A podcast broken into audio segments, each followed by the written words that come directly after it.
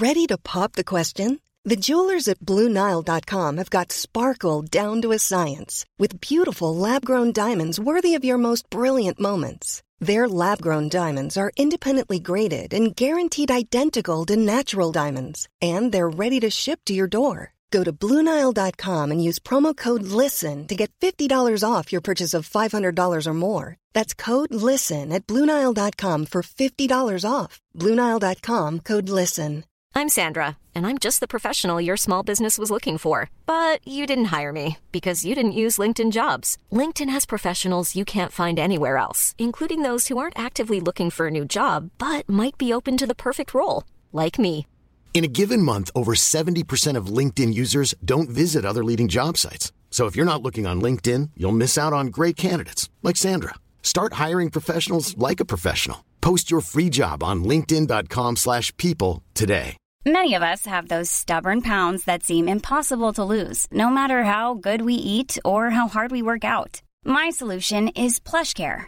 PlushCare is a leading telehealth provider with doctors who are there for you day and night to partner with you in your weight loss journey. They can prescribe FDA-approved weight loss medications like Wagovi and Zepbound for those who qualify. Plus, they accept most insurance plans. To get started, visit plushcare.com slash weight loss. That's plushcare.com slash weight loss.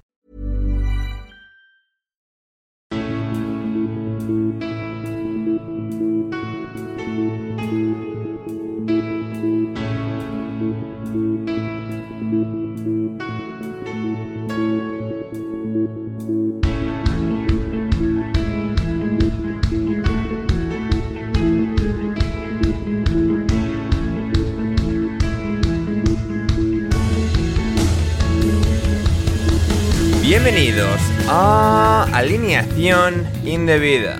Otra vez volvimos a la era en la que el Manchester City no tiene rival en la ciudad de Manchester. Así como a mediados de la temporada pasada ganó el United y apretaba la lucha por la liga, todo espejismo se ha acabado y solo queda Haaland y Rodri. Pero de los Diablos Rojos ni el tridente. De quien queda mucho, cuando parecía que no iba a quedar ya nada tampoco, es de Iraola porque efectivamente es ir a ola lo que decimos, no ir a Dios, ir a sigue. Y el que la sigue, la consigue. Como el Brentford, pero no Robert Sánchez corriendo hacia atrás en Stamford Bridge para intentar salvar un gol. En el Aston Villa, Luton hubo dos goles en propia y otra victoria para Unai Emery. Para el Sheffield United hubo otra derrota y lo que no es tan habitual, un hat-trick de Eddie Enketia. Hablamos de todo eso y mucho más hoy aquí en alineación indebida. Y para hablar de todo ello, para diseccionarlo, para analizarlo, junto a mí, Ander Iturralde, se encuentra la siguiente alineación indebida que comienza por el fan número uno de Andoni Iraola. Es Héctor Crioc. ¿Cómo estás, Héctor? Iraola, Iraola, ¿eh? Hola, hola, Ander, ¿qué tal? Iraola, por Eh, favor, con propiedad, Héctor. Ira, Iraola, Iraola, Ander, ¿qué tal? Pues nada, aquí vengo, vengo hoy con un perfil bajo. Mm, Bueno, la, la- la vida me ha golpeado, en algunos casos para, para cierta alegría, como la victoria de los Cherries. Luego en Ketia, o sea, tú luego también me pegas aparte porque no hago los deberes y tal, o sea, realmente desde, desde el verano del 97 no, no lo pasaba así de mal. Y nada, vengo con un perfil bajo, espero que me entiendan y intentaré dar lo mejor de mí en, en el día de hoy, pero, pero estoy bastante afectado. Sí, eh, Héctor, ¿podría leer los mensajes eh, que, que me mandaste sobre el Bournemouth ayer, en cuando salió la alineación y cuando el Burnley marcó el 0-1? Lo que pasa es que son semejantes que no puedo reproducirlos en este programa. Me parece bien, tienes que entender que, que, que bueno, que, que al final eh, yo, como bien sabes, baso mi calendario en que el Bournemouth siga en, en- en la Premier Sí, y estaba, bast- estaba bastante afectado, no, no lo voy a negar. sí. Y, pero justo después mandé siete emails al China pidiendo el- la camiseta de eh, Scott y, y la chaqueta de, de Iraola, al cual no me queda otra que rendirme con tono bajo, pero, pero bueno, aquí está. Voy a intentarlo, Ande, voy a intentarlo. Bien, bien. Aquí estaremos contigo, Héctor, para apoyarte, para que puedas llevarlo a cabo, junto también a Juan Di Mata. ¿Cómo estás, Juan Di? Pues, ¿qué tal, Ander? ¿Qué tal, chavales? Aquí un fin de semana más. Eh, siempre, como me gusta decir a mí, cuando el único científico al que llaman cuando que está en casa cuando lo llaman, pues ese soy yo. Sí, sí, otra vez, igual que el miércoles pasado, salvando a alineación indebida, ¿eh, Juan? La gente quiero que te reconozca como, como tal. Aquí, bueno, pero yo, o sea, tú sabes que a mí esto es un placer, que estos podcasts me dan vida. Bueno, que ahora mismo estoy sufriendo por, por mantenerla porque ha sido un fin de semana duro y, y, diferente, pero con sus cosas de fútbol y demás. Y para celebrar los ¿Estás tratando de mantener la vida tras un fin de semana de acciones indebidas? Correcto. Reacciones indebidas. He tenido un devaneo interesante con cierta, ciertas botellas de Ribera del Duero que no me interesa reproducir. efectivamente. Y sí, pues eso. Eh, bien, Juan, esperemos que estés aquí a tope ya con la resaca apaciguada o no apaciguada. ¿Cómo está esa resaca? Mm, no, sí, va bien, va bien. Lo bueno es eso. Lo bueno es que es una pseudo boda gitana porque empezó el viernes, después el sábado. Madre mía. Y gracias a Dios podíamos estar. Mm, anoche estaba yo dormido en mi casa, dormí fuera de casa el viernes, pero yo estaba dormido en mi casa y yo he tenido todo el día para ir más o menos a evitar la muerte. Bien. Y aquí estamos. Fantástico. Y recordar, recordar, chaval, hay que celebrar hoy los 100 años de la República de Turquía, ¿eh? Cierto. Sí. Bueno, hoy estamos grabando esto en domingo. O sea, la mayoría de la gente estará escuchando esto en lunes. Ayer domingo fue 100 años de la República de Turquía. Ya está disponible para todo el mundo, para toda la gente que no paga en Patreon, que ya lo tenían desde hace una semana y media, el especial de fútbol turco, de cómo está el fútbol en Turquía y mil cosas, y mil cosas más que no eran fútbol turco, pero bueno. Correcto. Sí, sí, sí. Sé que ahí, lo tiene la gente. Y finalmente es Chris Lence. ¿Cómo estás, Chris? Pues Iraola también me mola. Eh. Ahora creo que ya he cogido esa. O sea, Iraola ya lo voy a tener como un mantra. Ya. Va a ser un mantra que me va a guiar en esa luz que todos queremos tener para, para seguirla. Pues muy bien. Un fin de semana. Un fin de semana a tope. O sea que lo he mm. tenido muy lleno de, eh, pues partido con, eh, con, la cantera del Arsenal, el Barça Madrid, la Premier, trabajos de universidad relacionados con, con el fútbol inglés también, o sea que no parar. Así que muy contento de estar aquí como siempre y tengo que traer un poco de, de, alegría porque veo que los otros dos están... Eh, muy tristones. Sí, sí, sí. O sea, Héctor que no va a poder rajar de ir a Ola, Juan Dig está un poco recuperándose del shock anafiláctico. Y... Algo pasa, algo pasa. Venga, va, subir, para venga, venga, alegría, chavales, muchachos. ahí estamos. Venga, vamos, venga, yo me, apunto a, un bombardeo. ¿Quién tiene Ribera del Duero? a mí también me gusta el vino, así que estamos preparados.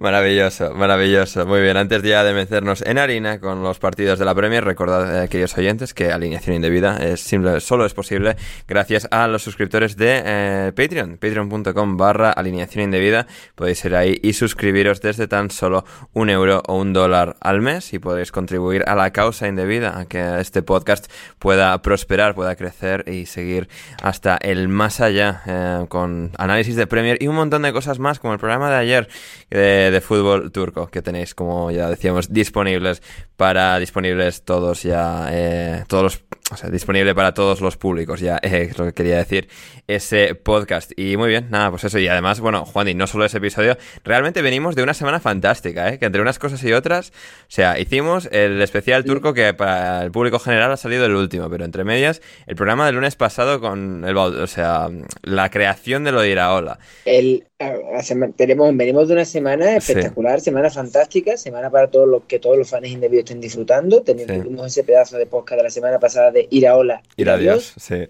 El homenaje a, a Bobby Charlton. El, homenaje a Bobby Charlton también. Eh, luego el, el, programa habitual de los jueves, que estabas tú también, y estaba nuestro nuevo fichaje Junior. Un, un, gran, un gran fichaje, una bellísima persona, el, el querido Junior. Era Diego, ¿no? Diego, Diego, Diego, lo haces, pero ya se ha quedado así. Para mí es Junior. Es correcto. Y Gonzalo. Que Gonzalo es Gonzalo. Sí, y luego análisis indebido con Gonzalo y Rodri sobre el Tottenham y el Chelsea. Estábamos un poco vendiendo la burra de que buah, el Chelsea tiene mejores goles esperados en la diferencia de en contra y a favor que el Tottenham. Y en plan, el Chelsea va a tener que ir hacia arriba, va a tener que mejorar. El Tottenham en algún momento le van a dejar de entrar las ocasiones. El Tottenham volvió a ganar y el Chelsea volvió a perder. Así que... Claro. Sí. Así que ahí está, ahí está la cosa. Eh, pero en todo caso, eso es lo que podéis eh, escuchar, queridos oyentes, si os suscribís a Alineación Indebida y que encontráis así toda la versión premium, todas las versiones premium de nuestro contenido. Y ahora sí que si nos vamos con el derby de Manchester en Old Trafford, partidazo, bueno, desde la perspectiva del City, sobre todo gran exhibición de los Citizens, de los chicos de azul clarito con Guardiola a los mandos. Y un Manchester United reflejando un patrón que bueno, luego podemos llegar un poco a él más en detalle, pero es curioso que después de que el año pasado, después de un mal comienzo, el United parecía que iba a revivir bajo el mando de un buen entrenador, de un muy buen entrenador, como parecía que iba a ser Eric Ten Hag para este Manchester United, y sin embargo están volviendo al ciclo de año bueno, año malo, como sucedió cuando quedaron subcampeones de la Premier en 2021 con Solskjaer Luego fichan a Cristiano, a Sancho, etcétera. Vuelven a ir para abajo de manera demencial. Luego Ten Hag, otro gran año. Terceros, parece que revive el United. Y otra vez para abajo en esta ocasión. Héctor, el partido en sí, ¿qué, reflexión te, llevas eh, primordialmente? Tras, bueno, ese primer penalti, un poco así, asa que le da la ventaja al City y luego ya pues velocidad de crucero y, un United que, no puede salir de, primera marcha encallado en el barro y el City volando. Pues a mí la impresión que me da el partido es que el United tenía muy claro a lo que jugar hasta el penalti.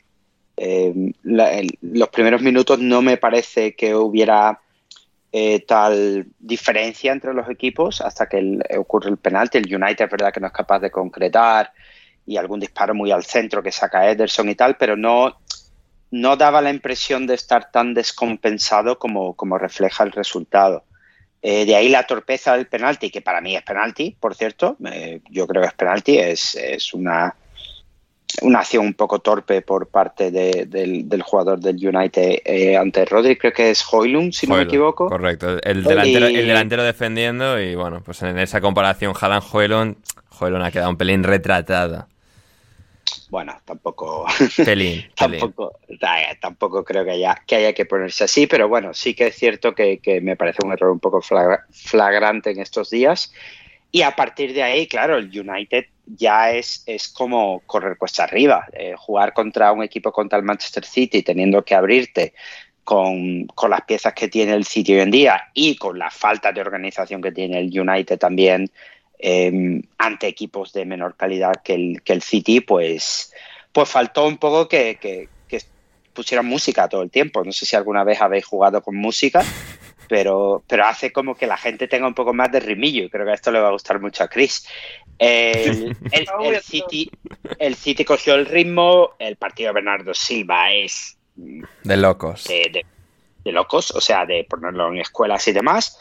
Muy bien mi, mi querido Grillis, que también muy bien, que está la gente a tope con Doku, que yo no, no diré que, que sea cojo, pero, pero no hay que olvidar que, que mi querido Jack eh, sigue siendo diferencial. Y bueno, Jalan ahí haciendo contento a Gonzalo con sus, con sus goles de penalti, medio empujando y fallando alguna, pero ahí va el City 3-0 y otra semanita más camino a, a, pelear o a hacer que los demás intenten pelear por, por la Premier League. Pero yo no quiero dejar de decir que me lo pareció la temporada pasada y me lo sigue pareciendo hoy que el jugador más diferencial del Manchester City y de la Premier League se llama Rodri. Efectivamente. Y no Cumbraos, pero sí ah, Rodri Hernández. Juan de. Dígamelo. En un mundo justo de verdad, eh, Rodrigo Hernández Cascante sería balón de oro. Cascante. Eh, sí, sí, podría serlo. Sí, en desacuerdo. En desacuerdo. Vaya por Dios. ¿Por qué? ¿Por qué? En desacuerdo. O sea, me parece, evidentemente, ahora mismo se podría decir que Rodri es el, mejor eh, mediocentro defensivo del mundo ahora mismo, pero aún así, con esa capacidad, con esa, con esa templanza y con ese criterio de, manejar el juego, aún todavía está, creo yo, dos peldaños, bueno, un peldaño, vamos a decir un peldaño por debajo del prime de, de Sergio Busquets y Sergio Busquets no le dio para un balón de oro pese a ser uno Ya, de pero los había otra competencia, Chris. Pero- No, pero, A ver, pero eh, claro, pero claro, la Chris, pero... ahora- o sea, Busquets ahora igual también no, debería optar a un balón de oro, pero es otra Claro. generación. Haaland, Mbappé, eh, Bellingham, o sea, ¿dónde No, No, no, no, no, no quiero, no, ¿eh? no, no, no. no, no. No, no, es más, es más, por es, más. No, no, es más, me voy a meter en el barro hasta el cuello. Vale. Eh, Rodri, Rodri, hoy, eh, 29 de octubre de 2023, ya me parece mucho mejor que Busquets en toda su carrera. Buah, buah, buah, vamos, vamos. Hot take Pero- de Héctor Crioc, sí escúchame. señor. Pero escúchame, con los ojos cerrados. Pero, Con los- pero de No. Con los ojos cerrados, porque resulta que Rodri tiene mucha más capacidad, tanto física como técnica, como de talento, que Busquets, siendo Busquets uno de los mejores mediocentros de la historia de España, sin duda. Pero lo que estamos diciendo del Balón de Oro es que, claro, Rodri está jugando en un momento en el que ni Haaland, ni Mbappé, ni Bellingham, ni Benzema, ni Messi, ni Cristiano Ronaldo están a la altura Sí. para pelearle a este hombre. Y, Porque y es, el, es jugador más importante del mejor equipo del mundo, incluso porque... Y aunque solo Es sea que- porque tienen un reemplazo para Haaland en Julián Álvarez y no lo tienen en Rodri, sí, pero es parte de- del contexto. A mí me duele, pero Bellingham está en mejor estado de forma que Rodríguez. No, ve- ve- Pero- cuando, escucha, pero es que escúchame, no, no, escucha, escucha, Eh, Chris, tú quitas a Bellingham del Madrid y tiene, no tiene la estructura que tiene el City. El City con la estructura que tiene sin Rodri, mira los resultados. Y es que Rodri, es que Rodri, un saludo a mi querido Rafa, decía que Rodri era Rodri horizontal. Y el primer Y mira año en el City fue terrible. Claro, Pero desde Mira a Rodri entonces... en el City, tío, que Rodri va a un tiro a puerta por partido. Me voy a, me voy a bajar, me voy a bajar de, de este carro más que nada porque tendría que continuar defendiendo a Bellingham. Y ya sabemos el interés que tengo. No, a tope, a tope con Bellingham, pero creo que no. O sea, el balón de oro es lo que pasó la temporada pasada. Ya hasta hasta hasta diciembre lo miden, ¿no? No, bueno, Eh, no lo sé, pero en todo, eh, bueno, en todo caso con Bellingham deberían medir el último partido de la temporada del Dortmund, que él no me acuerdo No, perdón, ni no si hacen, jugó. perdón, pero- perdón, chicos, no hacen año natural, hacen temporada, lo cambiaron, cambiaron, o sea que supuestamente es la temporada pasada. Claro. No, Pues claro. entonces, no- entonces creo, entonces creo que no es comparable. Ahora, Bellingham para el próximo, a ver cómo hace de aquí a final de temporada, pero vamos, que me quito el sombrero con Bellingham y con Harry Kane, porque vamos, vaya fin de semana nos han dado. Qué, qué gol de. Kane, ¿eh? Desde el centro del campo contra, contra el Darmstadt. el que es un buen delantero. Sí, sí. No, no. O sea, el, el- el huracán en Baviera. Eh, Juan Di, eh, del United. A ver, he visto pues esto, mucha crítica en Twitter, lo típico de "Buah, cómo puede estar el United jugando un derby con Evans y Maguire de centrales. A ver, pues porque tienes a tres, o sea, bueno, dos centrales lesionados. Barán, bueno, suplente, que o no estará físicamente o no sé, pero bueno, no estará Barán. Y no está sobre todo Lisandro Martínez. Y luego Lindelof, que seguramente esté por delante de Johnny Evans en la jerarquía, pues tiene que cubrir el lateral izquierdo porque no está Luke Shaw y no está Tyrell Malacia. Es decir, son muchas cosas que también contribuyen a un United pues tan desastroso. No creo que lo que decía Héctor es hasta cierto punto cierto, que el City pues no había sido tan abrumadoramente superior hasta el penalti, pero a partir de ahí es que no, no les hace ni, ni viento. Eh, El United no, no tienen forma y creo que también se refleja en, el- en la recta final esa jugada absolutamente lamentable de, de Anthony eh, pegándole, la, pegándole la patada a, Jeremy Doku, que creo que un poco enca- encapsula los problemas del United actual, más allá de las lesiones y de todo lo que han tenido que reajustar por culpa de, de las mismas es esa sensación de, de incapacidad. Y creo que Anthony, pues es seguramente de, de los que más. El United para mí, hombre, tienes tu razón. Año octubre de 2023, jugando de centrales Johnny Evans y Harry Maguire, pero es que no hay más. Sí, sí. Es que. No, yo- es- no, que se tendría que fichar, pero fichado más que si tienes a Lisandro lesionado y bueno, vale, que no, pues Claro, igual- sí, o sea, que- habría que, sí. habría que entender por qué no está jugando Varane en vez de estos dos, pero más allá de eso. Claro, eh, Perdón por el comentario controvertido, perdón por entrar así eh, eh, a tope, pero me parece que. Maguire está infravalorado. Sí, también es cierto. ¿Sí? Pero que Maguire está infravalorado porque está en un contexto también tal, sí, pero... no, no, no, a ver, yo. Yo que gracias a Harry Maguire mm, he disfrutado mucho la temporada pasada. eh, yo lo considero me- muchísimo mejor central de lo que los memes que hay en torno a él existen. Sí, Totalmente acuerdo. sí, eso es Y cierto. Lo que pasa es que se, se- es un- para mí es un jugador que desde la morterada que pagó el United por él y el contexto de Manchester United que le ha tocado, pues ha tenido una, ha tenido un- unas circunstancias que lo han llevado a ser el meme un poco andante que es ahora este pobre muchacho. Sí, en, en- en la última, esta temporada creo que parece estar reflotando un poco, pero el año pasado también lo que ocurrió es que empezó a entrar en una espiral de caos descendente que en la que todo le salía mal y todo era como una auto- profecía autocumplida y todo empezaba a ir mal porque todo iba mal y todo era como creándose su- la inercia misma de, de lo mal que estaba yendo todo. Y eso pues un poco acaba con la explosión en Sevilla, de la jugada que leían con De Gea, etcétera, pero si un poco puede salir de, de ese torbellino de negatividad a su alrededor, es un, es un defensa bastante decente. Pero digo una cosa, digo una cosa. eh, ¿En qué momento, a ver si tenéis memoria, desde no sé cuántos partidos titulares puede llevar Maguire y Evans? ¿Cinco, seis, siete? Más o menos por ahí, sí, desde Más o que menos. Varane no está. Recordadme- y- sí. Recordadme alguna cagada de ellos dos. No, ninguna. No. O sea, ni- ninguna clara. ¿no? gol, ni- ninguna, no, pero lo que la cosa no es mm, que los dos jugadores sean, ma- sean malos o que, no, o, que, o que sean malos entre sí. Es que es un poco ya el, para los compañeros, que ellos sean propensos a cagarla, en mi opinión, ¿vale? Eh, que ellos sean propensos a cagarla, los compañeros les puede transmitir la inseguridad, o sea, tengo que estar más pendiente de que esta es la marca de mi compañero, ya dejan libre a otro, ya pasan las cosas. Y El que levanta, claro, el que levanta la mano pidiendo el fuera de juego y es el que lo corta y ese tipo de Sí, sí. historias. Hmm. Eh, la- yo estoy de acuerdo con Héctor en que el United a mí me ha parecido que te- el planteamiento del partido lo tenía muy claro Ten Hag, que era aguantamos bien atrás, que le caiga un balón a Bruno Eriksen y echar a Rafa a correr. Ese era el plan, hasta el penalti. A partir de ahí ya tienen que empezar a jugar y no hay no eh, contra algún equipo como el City pues descubrirse lo que eh, pasa lo que pasa y te llega su Haaland, su Grizzly, su gente Onana ha hecho varias paradas, cuando Onana no, no santo de mi devoción ni ahora ni nunca por muchos penaltis, por muchas cosas que pare, porque es un jugador que me transmite ansiedad cada vez que saca el balón, lo siento, me transmite mucha ansiedad.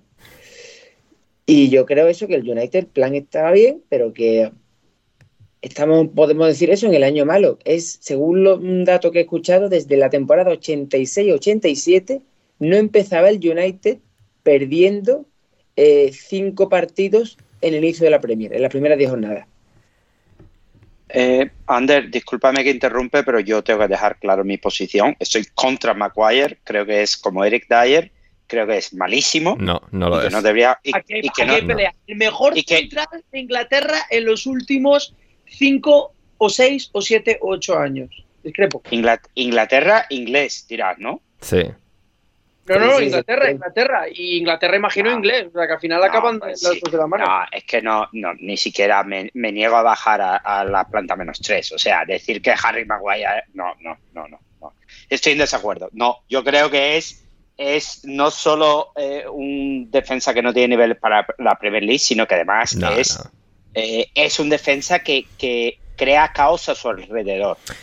Eh, no, yo, Y- yo- yo creo, yo creo, Héctor, que, o sea, es- yo, yo, mira, o sea, a ver, no lo, no lo vamos a hacer ninguno de nosotros porque quién se va a poner a revisar partidos de la temporada 2020-2021, pero fue el central titular del United todos los partidos, un United que queda segundo, con tranquilidad, con Thank you very much. con, con mucha, con mucha tran- con eso, tra- tranquilidad, dominio de la situación, que no fue tan bueno como el City, pero fue mejor que todos los demás equipos, y Maguire fue clave en ese equipo, y sí, es un defensa con esto, con tendencia al error, con un poco caótico, y que seguramente tanto como para titular durante años en el United no le dé, pero es sobradamente un central para jugar en la Premier, en un equipo de mitad de tabla estaría quizás más apto que, que aquí, o algo pues como estaba en el Leicester, o como estaría pues en otro equipo de, de ese, de ese rango, pero sí, creo que estaba un poco sobredimensionado todo lo de, lo de Harry Kane porque se convierte en su propio meme y se convierte un poco eso en la, un poco en la profecía autocumplida del mal defensa y creo que no termina de ser así. En todo caso, Chris, para rematar este partido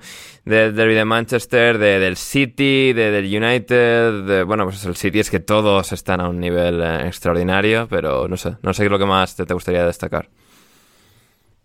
Pues un par de cositas un poco a colación de lo que estábamos hablando del Manchester United de primeras. O sea, es evidente, por eso eh, voy a un poco a traer lo del tema de Evans y Maguire, que defensivamente eh, han estado impecables desde que han sido titulares, pero el problema que yo creo que tiene principalmente Ten Hag es que quiere resolverlo todo con sus atacantes. Es verdad que tiene un potencial increíble, es verdad que resuelve los partidos gracias a tener jugadores de la talla individuales como Anthony, Bruno Fernández, Hoyland es muy trabajador, al menos técnicamente evidentemente no es cojo, pero digamos que en la parte de arriba con Anthony y con Rashford hay una calidad técnica, hay un valor de mercado en esa delantera increíble y está apostando todo a balones eh, en largo por parte de Onana eh, en vez de construir la jugada con la calidad de jugadores que tiene. Jugadores como Casemiro, que perfectamente ha construido eh, jugadas en, uno de los, se podría decir, los mejores, mejor centro del campo de, o uno de los mejores centros del campo de la historia, junto con Modric y, y Cross ganando múltiples Champions League. Y creo que Ten Hag se está equivocando completamente en la manera en la que precisamente o principalmente este año está, está o sea, la filosofía de juego que, intenta impartir este año precisamente llegando demasiado rápido sin construir las jugadas un poco más con la calidad técnica que tiene, creo que ese es eh, su, castigo. Y teniendo en cuenta de que ahora mismo va octavo el Manchester United, y estamos hablando de un equipo en el que este año se podría decir que de entre todos los años, probablemente Europa es el año en el que más caro está.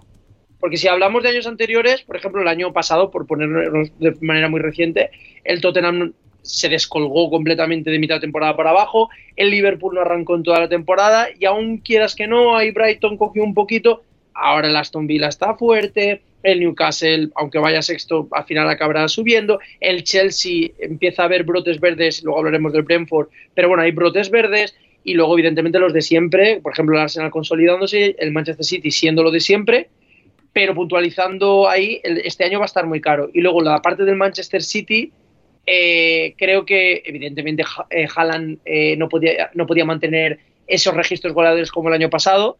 Este año sigue marcando goles, pero creo que, ya no está ese peldaño de, superhumano. Ahora lo que está haciendo es un gran jugador, pero no un superhumano. Entonces vamos a ver.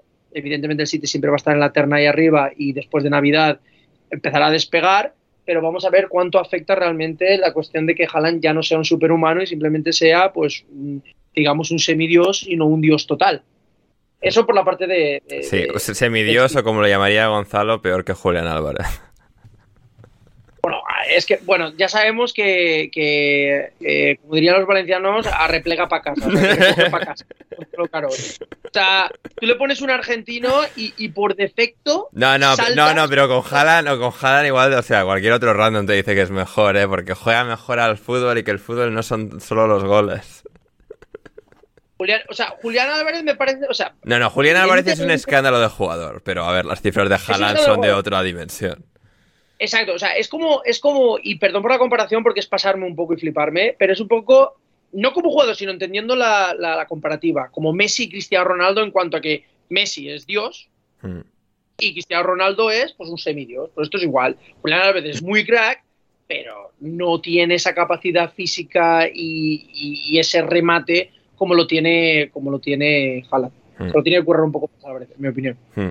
Muy bien, pues eso, el, United y el City, en otro, en otro duelo más de, Manchester, que está, ha sido más temprano, en domingo, pues porque la policía no quería que terminasen tan tarde y tuviesen movida más tarde, así que eh, ahí está, ha estado el derby de Manchester y que el partido que abrió la jornada, Héctor, fue el Crystal Palace. Eh, Tottenham, que acabó con 1-2. Un partido bastante serio en líneas generales del Tottenham, que bueno, pues otra prueba más, ¿no? Que lo típico, pues que llegas al, coliseo de, Roy Hodgson y, terminas patinando. Y fue una dinámica muy graciosa en partes porque Claro, el Crystal Palace se negaba a presionar al Tottenham. ¿Por qué no? Porque nosotros no hacemos eso de presionar, nosotros, eh, nosotros achicamos espacio, defendemos y todas esas cosas que se nos dan bien. Y hubo un par de fases en las que el Cuti y, Vicario se, la, se, se pasaron el balón como ocho veces para intentar atraer la presión del Crystal Palace. En plan de, va, no queréis presionar porque vamos a seguir pasándonos aquí el balón sin ningún problema. Y luego pues acaban llegando los goles con, con Madison, ese centro que bueno, al final es en propio de, Joel Ward y, de Heung-Min y al final una muestra más de que el Tottenham con estos jugadores y con esta vibrancia como equipo es capaz incluso pues de, penetrar en equipos como el, como el Crystal Palace, encontrar esos, esos espacios y jugadores tan, tan finos, ¿no? Como Madison, como son, te, te marcan la diferencia y, es eso, ¿no? incluso en los días estos más más difíciles, que al final el partido casi se, les escapa con un, bueno, un principio fallado, de pase fallado del Cuti, etcétera, pero como digo, el Tottenham un día más, una arruga más en sentido positivo de que, de que están preparados para, competir a un, muy alto nivel. Eh, sí, yo voy a sorprender a, la audiencia y seguramente a ti, Ander, también. Eh, yo en ese intercambio de pases entre Vicario y el Cuti, eh, después de eso quité el partido, porque me, produjo un, efecto eh, sueño que me llevó inmediatamente pues, a caer desmayado. Y te, hipnotizó. Me No, es como la, mosca esta, o como se diga, fue así. Fue, es que fueron como dos minutos tranquilamente de aquí, allí, aquí, allí, y no pude. Yo creí realmente creí que había un problema con mi televisión y se había quedado, ¿sabes? Como en un bucle. Y bueno, apagué, apagué, mandé un mensaje a, a Zigo, a la compañía, e intenté pedir un reembolso que no ha funcionado. Pero bueno, bromas aparte, bromas aparte, em, nada, y, los mensajes, bueno, luego, luego hablamos de los mensajes del Bournemouth, pero los mensajes del Tottenham también hay que leerlos, ¿eh? que espero que deje aquí el dato que se me había olvidado y que me hizo casi llegar tarde a una reunión el otro día. Eh, ah, sí, cierto, cierto, porque nuestro buen amigo Duncan Alexander, en el podcast en el que sale todas las semanas de Totally Football Show, em, compartía un, un, dato, una reflexión a partir de un dato eh, muy interesante, eh, Héctor, y es que, bueno, como, todos sabemos, en tu caso lo habías eh, olvidado momentáneamente, pero ningún entrenador inglés ha ganado jamás la Premier League, es decir, el último entrenador inglés en ganar la liga inglesa es cuando la liga inglesa era la liga inglesa, valga la redundancia de haberlo dicho tres veces. Porque desde que se fundó la Premier, con esta nomenclatura, con el concepto de Premier en 1992, el último año que ganó un entrenador inglés, no ha vuelto a haber ninguno. Hemos tenido a un escocés, Ferguson, ganar un montón de veces, a Douglas incluso, que ganó una con el Blackburn Rovers, pero eh, nadie más, y en este caso inglés, ninguno. Y podría darse el caso, la brillante eh, la brillante ocurrencia del destino, el brillante giro del destino, que es que el primer entrenador australiano en dirigir en la Premier League ganase una Premier League antes que un entrenador inglés. Sería realmente bonito, ¿eh? Sería real. Sí. Gracias, pero voy a tomar ese dato y se lo voy a pasar a mis compañeros de, la academia para que se que hay que darme más bola. Correcto. ¿Quién fue el último entrenador inglés en ganar? Howard Wilkinson con el Leeds United en el 92. Ah, claro, el año antes. Sí. Justo el año antes, eso es. Exacto, sí, sí, sí. Y desde entonces no, no he eh, vuelto a ver. Bueno, volviendo al partido rápidamente, y no me quiero extender mucho, em, el, el, el Ange Ball, o sea, funciona de una manera excepcional antes del partido, pues, pues Twitter análisis hablando de que si, cómo es posible que Son juega arriba y Richarlison en la izquierda, que esto no, puede ser. No, no, no puede ser, no, así es exactamente como tienen que jugar. ¿eh? El que piense que es al revés, o sea, lo siento, pero esa opinión es simplemente errónea. No, es divertida, es divertida leer, realmente es divertida leer. Pero, pero yo, yo solo quiero dejar un detalle al partido más allá de que el gol de Son, pues supongo que a todos nos encanta el que pueda y se pueda volver a ver el partido, que mire cómo el primer gol del Tottenham viene de una presión de Madison a lo a lo Isco Alarcón, que diría Juan Di Mata, eh, que acaba en, el, en, el, saque de banda que eh, ocasiona el primer gol del Tottenham, que bueno, un poco carambola, pero... No, pero, es Madison encontrando los espacios y, o sea, dando un pase certero a un rival para que marque el rival en propia, pero, oye, o sea... No, y, viene, y viene de una presión de todo el equipo. Hago lo de Madison por la broma con Juan Di, pero, pero que este tipo de cosas ya pasaban en el Celtic, aunque la Liga Escocesa sea lo que es, eh, pues, pues se ve mucho y esto no se veía antiguamente. Así que eh, hay que disfrutar del Tottenham eh, porque realmente más allá de, que pueda pelear o no la liga, ha dado un cambio muy grande y Ander y yo tenemos nuestras bromas internas sobre que si ganan la liga lo que ocurrirá con Harry Kane, con Robbie Williams y con Rodrigo Cumbraus. ¿Qué, sería qué, Héctor, para nuestra audiencia? Pues esperemos un concierto pues con, con Postecoglou, con Kane, con Son y con Robbie Williams cantando la famosa canción de Angels con la letra cambiada, que espero que, que vayáis a YouTube y la busquéis. Y Rodrigo Cumbraos, al que le mandamos un abrazo, en alguna habitación semioscura en Galicia, pues llorando de la emoción. Efectivamente, efectivamente. Eh, Chris, ¿algún último detalle del Tottenham? Volvió Rodrigo Bentancur a, la acción después de siete meses en el dique seco, lesionado. Un entero más que, suman de, fondo de, armario, de un muy buen medio centro, de seguramente el mejor jugador del equipo después de Harry Kane en el momento en el que se lesiona. Y pues, esta sensación de podemos con, con todos. O sea, que al final lo lógico es que gane la Liga el City, pero otra semana de líderes para los Spurs. Sí, es un suma y sigue. A ver, a, fin de cuentas empezamos a, sumar efectivos. Eh, la capacidad que tiene o el techo que pueda tener el Tottenham, yo creo que todavía no lo ha alcanzado. En el momento en el que se despierte una mañana y Richarlison le dé por meter goles, o sea, estamos hablando de, una capacidad que puede tener el Tottenham con Madison, con uh, Minson, con uh, eh, Richarlison, porque no olvidemos que Richarlison en sí es ciertamente un delantero. Entonces, falta simplemente que, que, apriete ahí y entonces en ese momento yo creo que el techo puede estar incluso más arriba y podemos ver a lo mejor un, serio candidato. Ahora mismo lo está siendo, está siendo serio, pero bueno, la temporada acaba de empezar.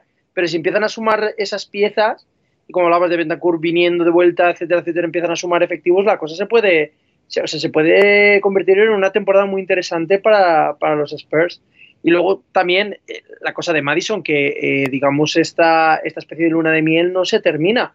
O sea, de nuevo provoca, provoca un gol, como decía muy bien Héctor, tras una presión, el saque de banda acaba en un medio disparo centro que acaba metiéndoselo en propia puerta Ward y luego para sumar hace un pase, hace un pase con esa visión, intentando buscar entre, entre piernas o al menos eh, ese movimiento del, lateral que le pueda permitir el hacer ese pase para que, para que esa asistencia pueda acabar en otro pase a, a Minson y, rematar.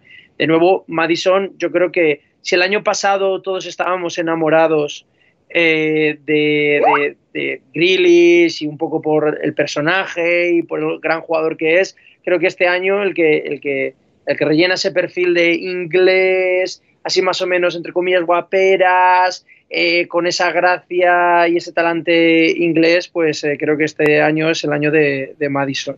Hmm. Y lo de, lo de Richarlison siendo muy malo, que lo pone aquí por vía interna el gran Héctor, dale, dale un, poco, un poquito de tiempo. A ver, es un jugador que debería marcar goles, pero eh, pone el esfuerzo y la energía que, se necesita. Bueno, no que se necesita, porque ya tenemos a, a ya tenemos a Hugh Minson y ya tenemos a, a, Madison que pone en esfuerzo, pero si añades otro jugador más hmm. en la presión alta, pues entonces podemos hablar de, un equipo que se va a hinchar a, meter goles y a estar ahí arriba durante bastante tiempo. Efectivamente, efectivamente. Um, Juan Di, eh, el Chelsea-Brentford, ¿me has visto algo de, estos dos? Eh, yo me quedo con la cara de Pochettino con Marquis Zampino que el 0-1. Eh, sí. La jugada, que es la cara de no sé, buscarla si no la tenía el es sentado en el banquillo, prácticamente que se lo va a comer el banquillo de Stanford Bridge, con los pies levantados, diciendo, ¿qué carajo yo para que estos inútiles metan un gol?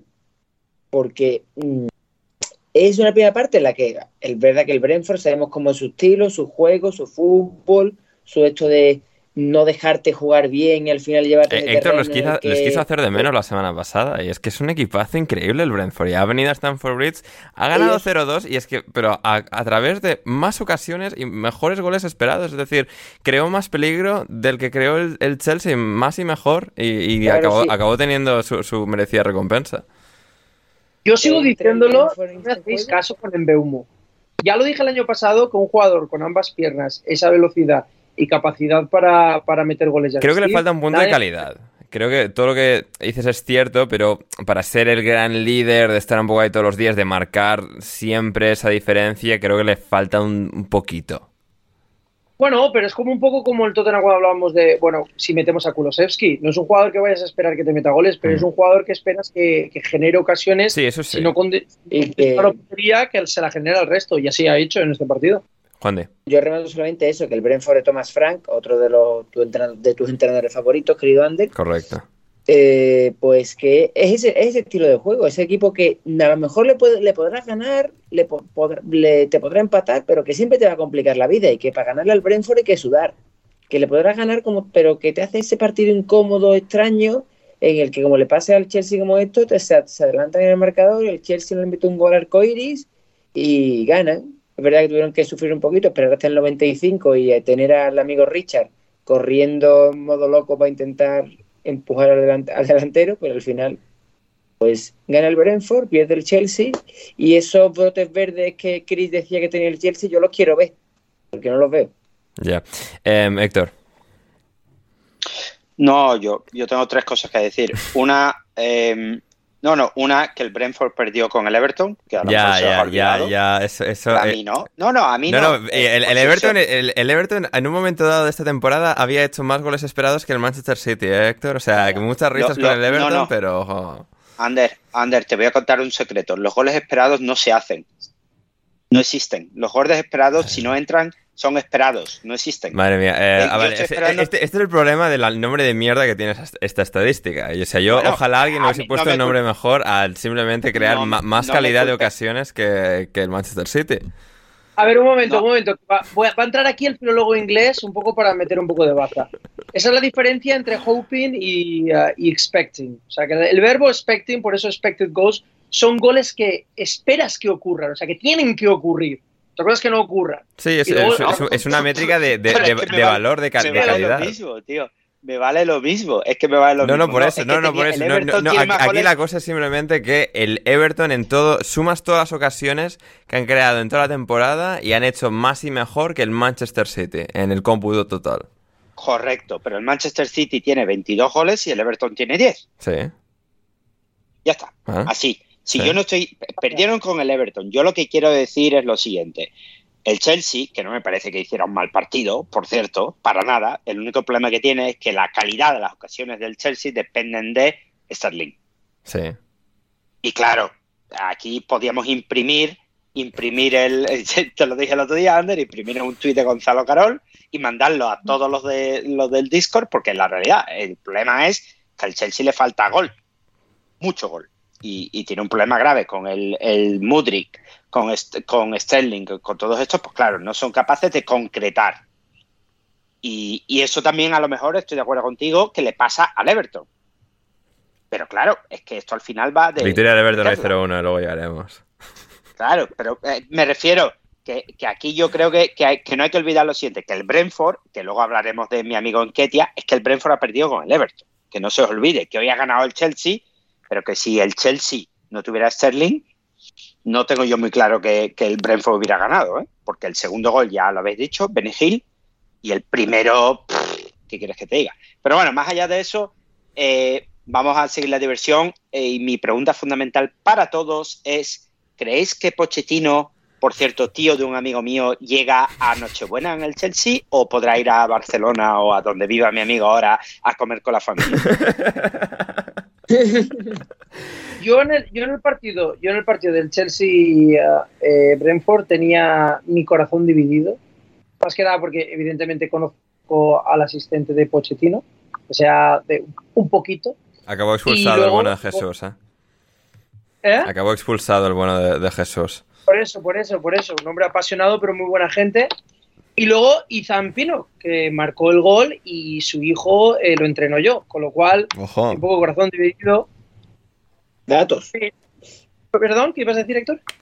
No, no, eh, Juan, no, no. Juan decía ah, datos. Yo, ah, vale. yo, yo, a to, yo, a tope retiro todo lo dicho. Hay que ir con el Brentford. O sea, en cercanía gana todo.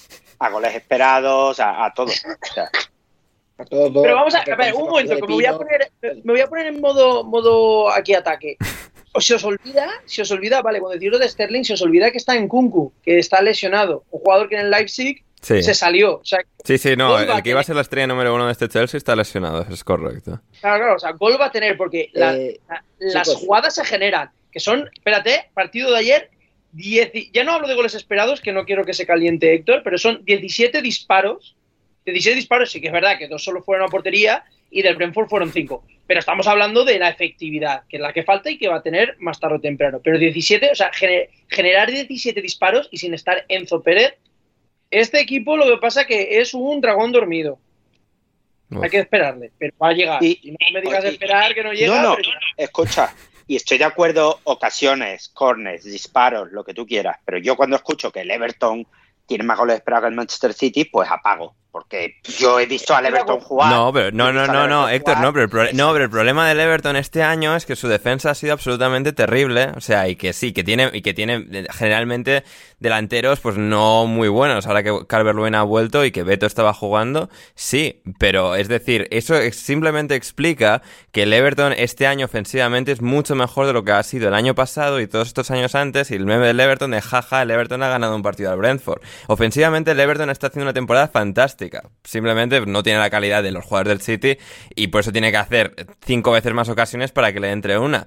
Pero es, es un equipo que lo ha estado haciendo bien y que hoy ha ganado al West Ham 0-1 haciendo un muy buen partido también. Así que es simplemente para reflejar eso. Obviamente el que va a ganar la liga es el City porque tiene a Haaland, porque tiene muchos mejores jugadores, pero es una curiosidad que refleja que el Everton lo ha hecho mucho mejor de lo que el meme del Everton querría hacer pensar.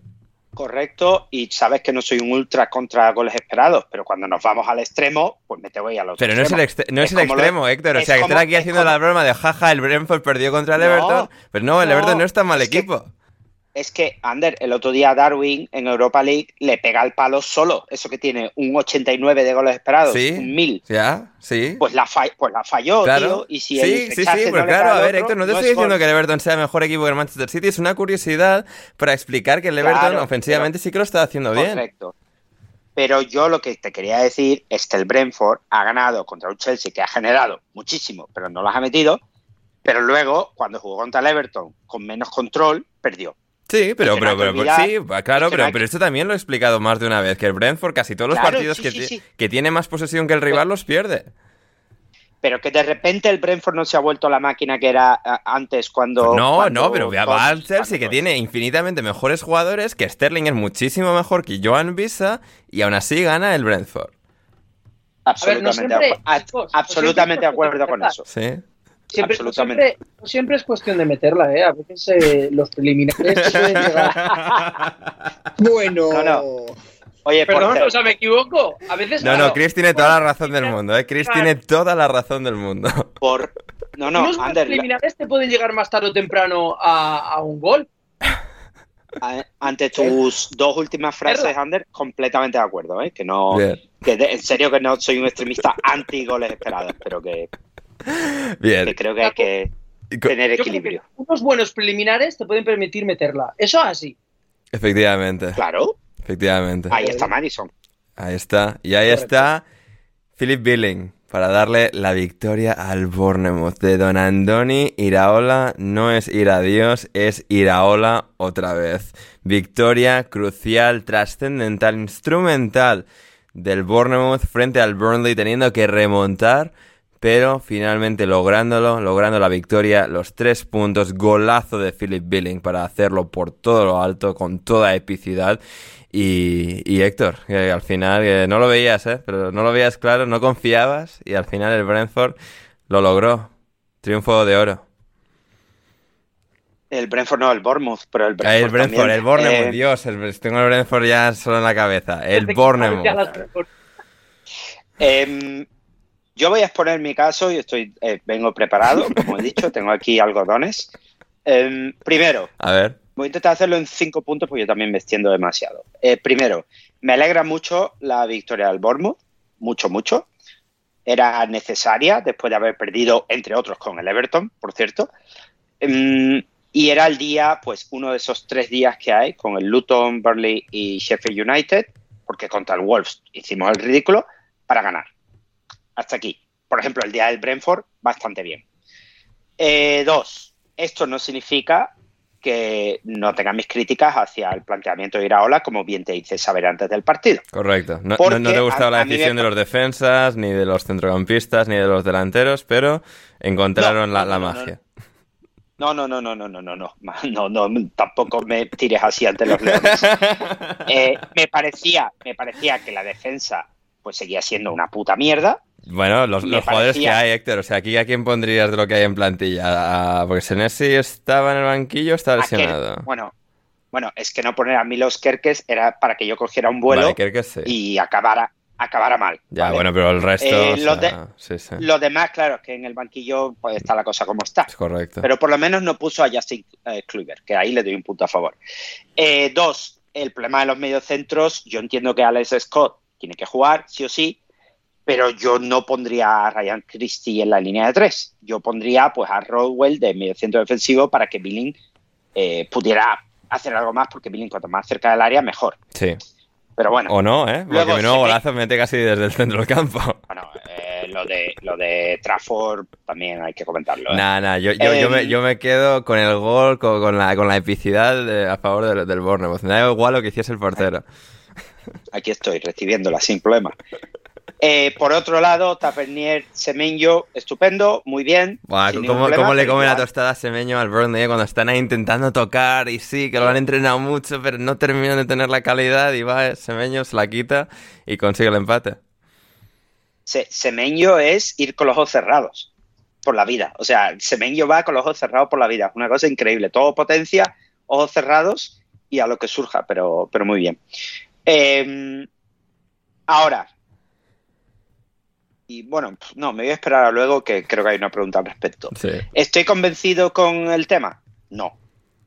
No, de, de hecho te, lo, Eh, te ahora mismo, Héctor, ya, que- ya que lo sacas a, a colación. Para, Bru- para Héctor, pregunta Bruno Alemán, ¿cómo valoras los primeros dos meses y medio de Iraola y cuánto crees que va a durar?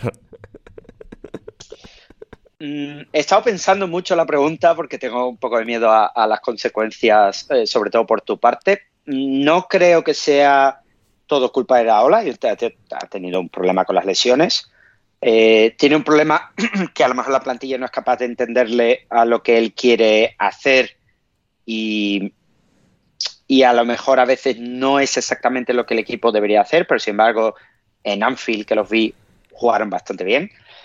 Eh, que Neto ya no tenga manos y tengamos que traernos de vuelta a Mark Traves, Courtois en su plenitud, pues tampoco da muy buena señal. No, no, este- esto lo voy a explicar rápidamente para la gente. El Bournemouth ha decidido repescar al portero que tenían cedido en el Stoke City, que por lo que hemos podido detectar en Twitter y las respuestas de todos los aficionados del Stoke a la noticia, es que lo estaba haciendo excelentemente bien en un equipo terrible como es el Stoke City.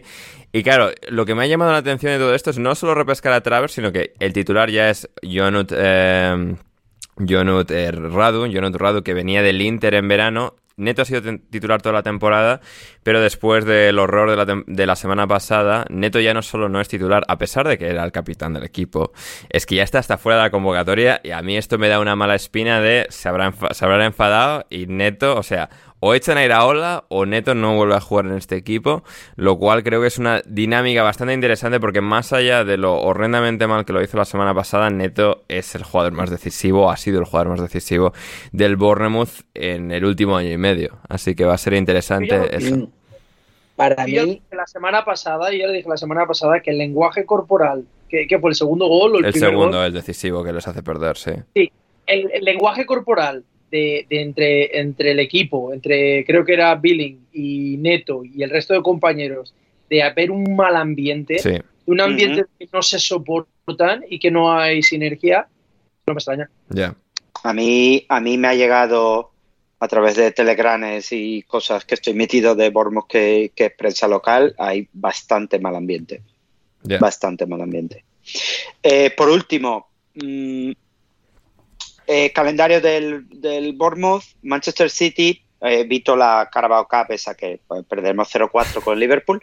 Manchester City, Newcastle y creo que el día 21 de eh, noviembre. 25. 21, 25 de noviembre, que no podré estar en el podcast. Es verdad, Em, te vas a Bélgica. Ese día, eh, sábado, que tampoco veré el partido, pues en Sheffield veremos si mi, mi querido amigo Iraola podrá seguir o no. Eh, si gana crédito ahí, pues luego a ver si aguanta hasta el 16, que tenemos al todopoderoso Luton en el, en el Vitality Stadium. Pero a mí me llega, a, a ver, a mí lo que me llega de Bournemouth es que no lo van a echar.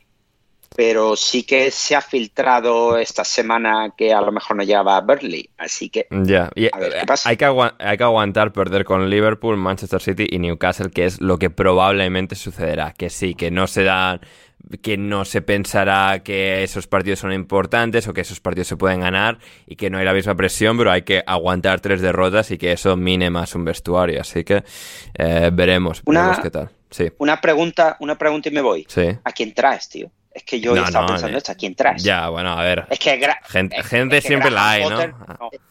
Graham Potter no va a venir a esto. ¿A quién vas a traer? Es que no hay, no hay nada decente. Eh, bueno, pues no querían al del, al del Bodo Glimt en su momento. Pues gente, gente así siempre hay por las No, esquinas de Europa. Pero no, pero el del Bodo Glimt Bueno, no va el a que venir a un sea, por ponerte un ejemplo, un equivalente al del Bodo Glimt en algún lado de Europa habrá, o alguno de Championship, o alguna cosa Big así.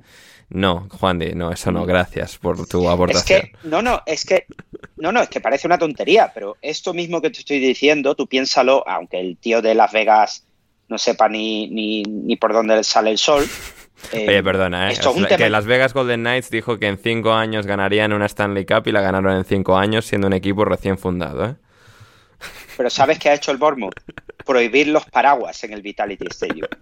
En puto Bournemouth, Inglaterra ha prohibido los paraguas. Ya. Madre que mía. no, no, no tiene muy claro dónde está.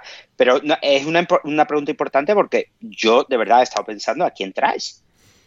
Eh, tenía que pensar, a ver, gente siempre hay que es mejor, o sea, no es solo Graham Potter, hay buenos entrenadores por ahí sueltos. Gary Rowett ha dejado el Millwall, por ejemplo.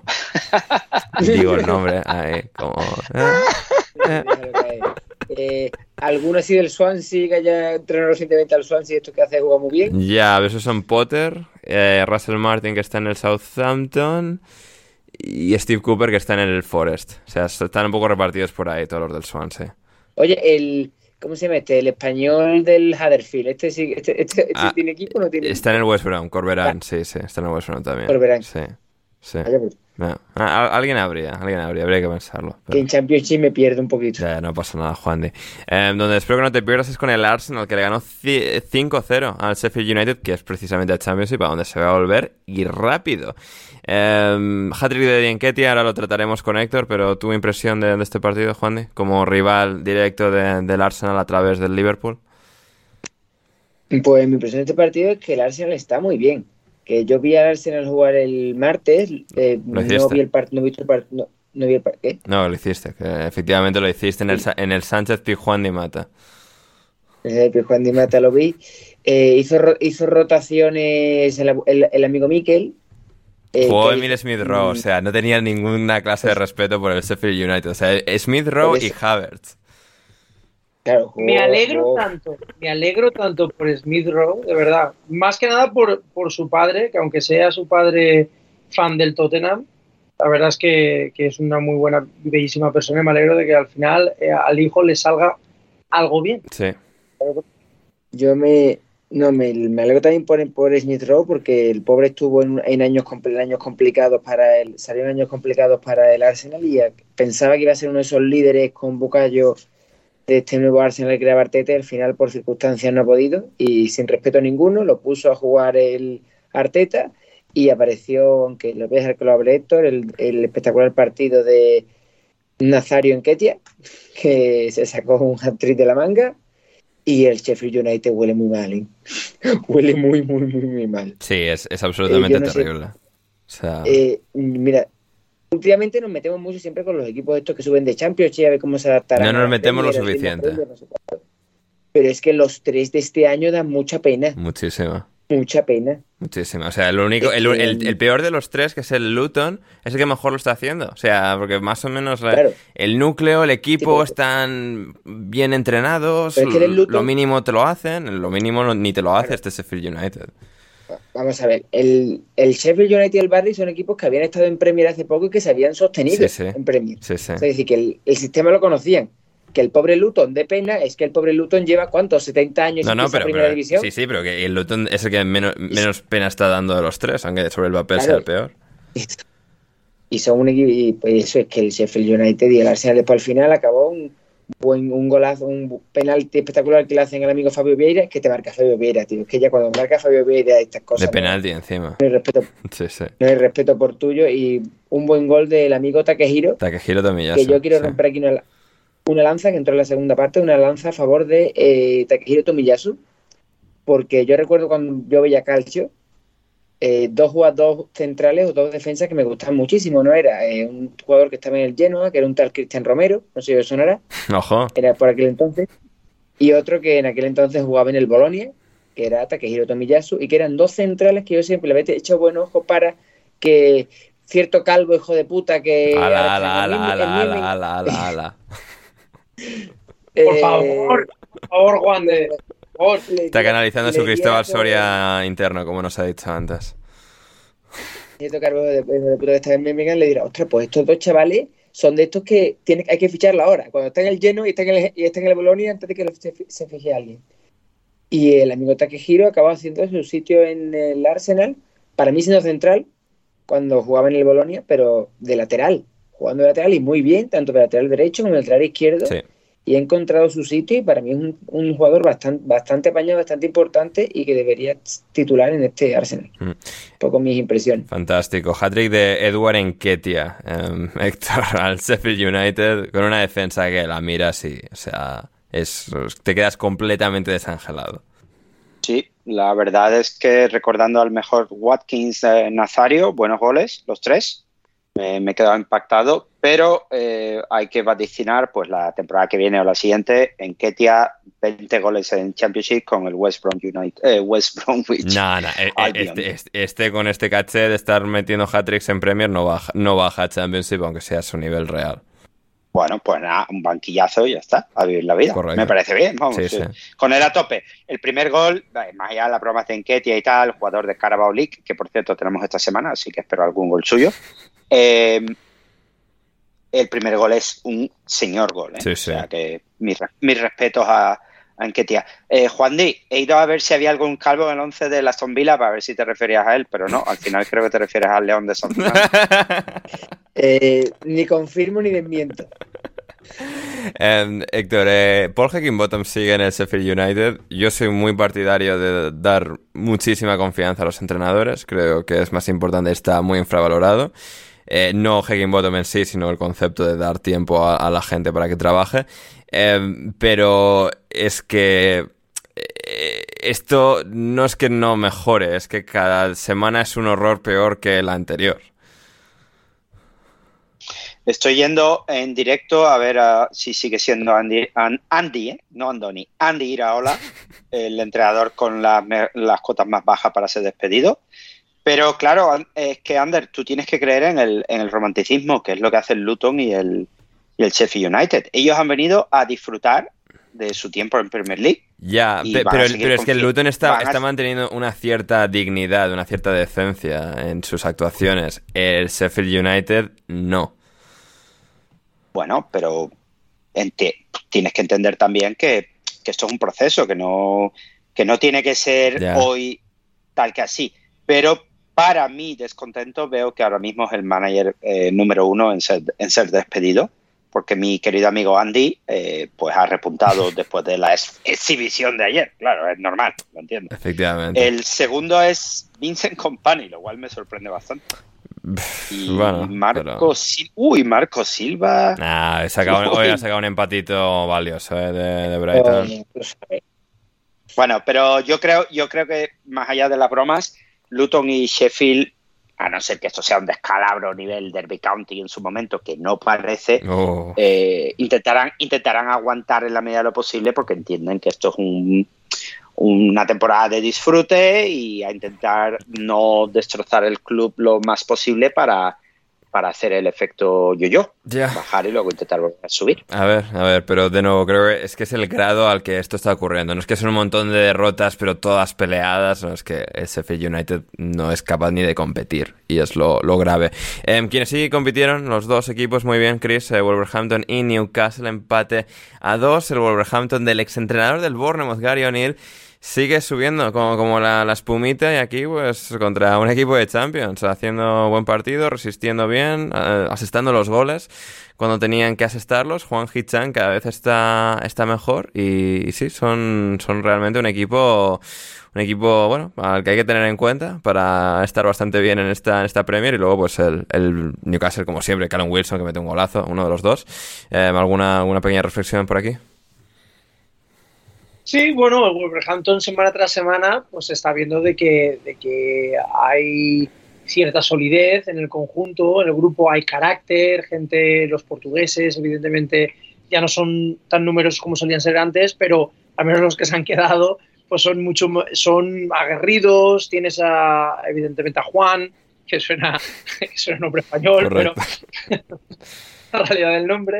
Eh, y son jugadores con, con, mucha energía, con mucha fuerza y sí que es verdad que, Neto de nuevo, eh, el mejor del partido, aunque por desgracia pues ha caído en, en lesión de, isquiotibiales, si no recuerdo mal, y eso va a ser, me gustaría ver cómo va a ser las próximas semanas sin Neto. O sea, esto va a ser bastante interesante porque era el jugador que más causaba eh, peligro en la banda, el que más generaba ocasiones, en el que el partido eh, que se necesitaba al menos cada dos partidos marcaba un gol vamos a ver por esa parte. Y luego el Newcastle, pues un pequeño pinchazo, pequeño pinchazo que, es entendible, eh, porque tampoco se puede mantener al mismo nivel. Hay que recordar de que empezó el Newcastle la temporada de, con, muy mala forma.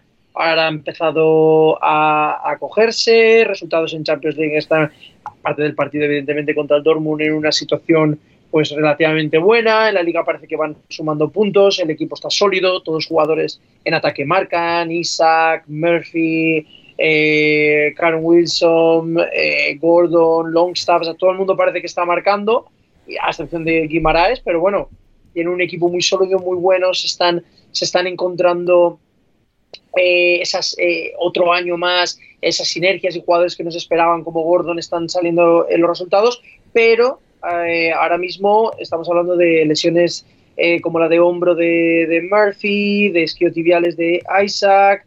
Hay que ver ahora mismo cómo va, cómo va a resolver esa situación eh, en Newcastle, porque todavía, ahora van sextos, un partido en el, que, en el que ya se sabe que Newcastle va a tener la mayor posesión del balón y va a tener la mayor de, de, las ocasiones, pero cuando tienes un día, entre comillas, aciago, que no acabas de rematar el partido, pues necesitas de a veces sangre fresca, gente que a lo mejor si ese partido está un poco secado poner otros, pero ahora no tienes a Isaac, no tienes a Murphy.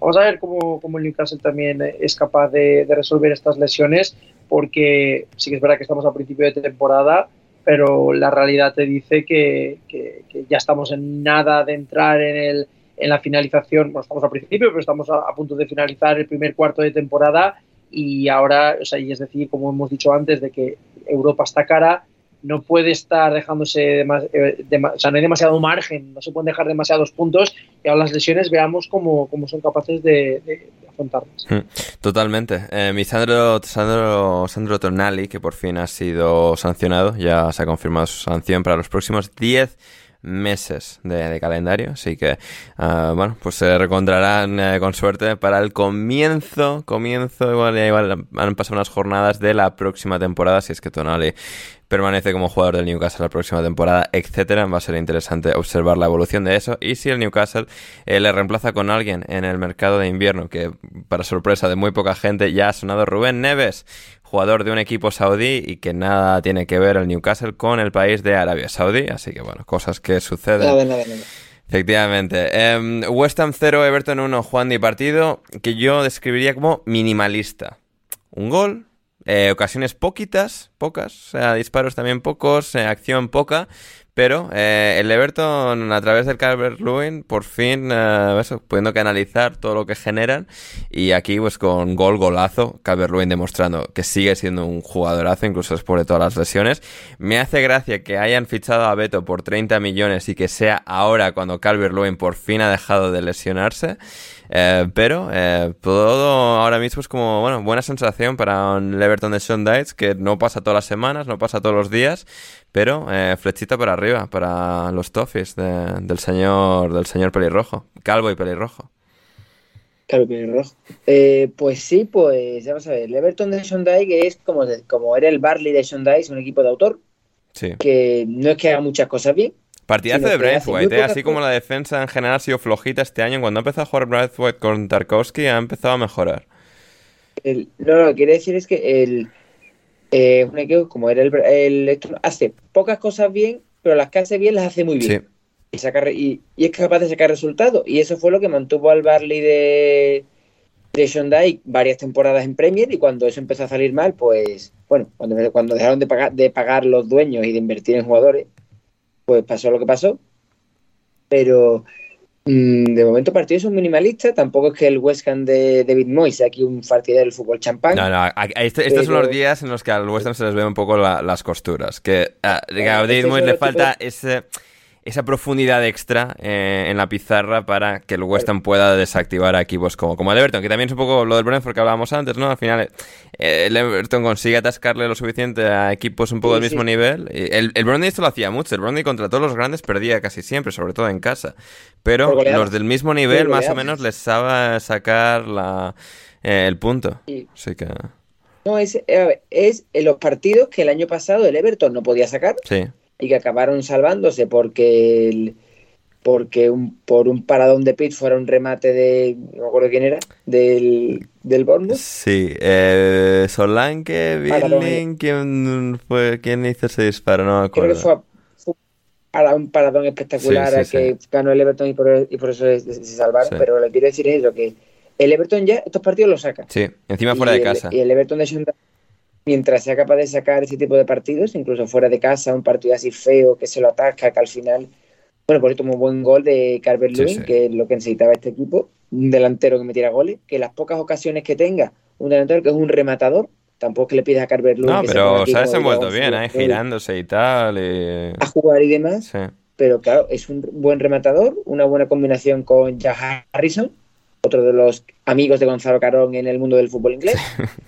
Y sacando su partido y el, y el West Ham, si no es a través de Paquetá, Bowen y esta gente no están inspirados, pues no es capaz de sacar un partido adelante.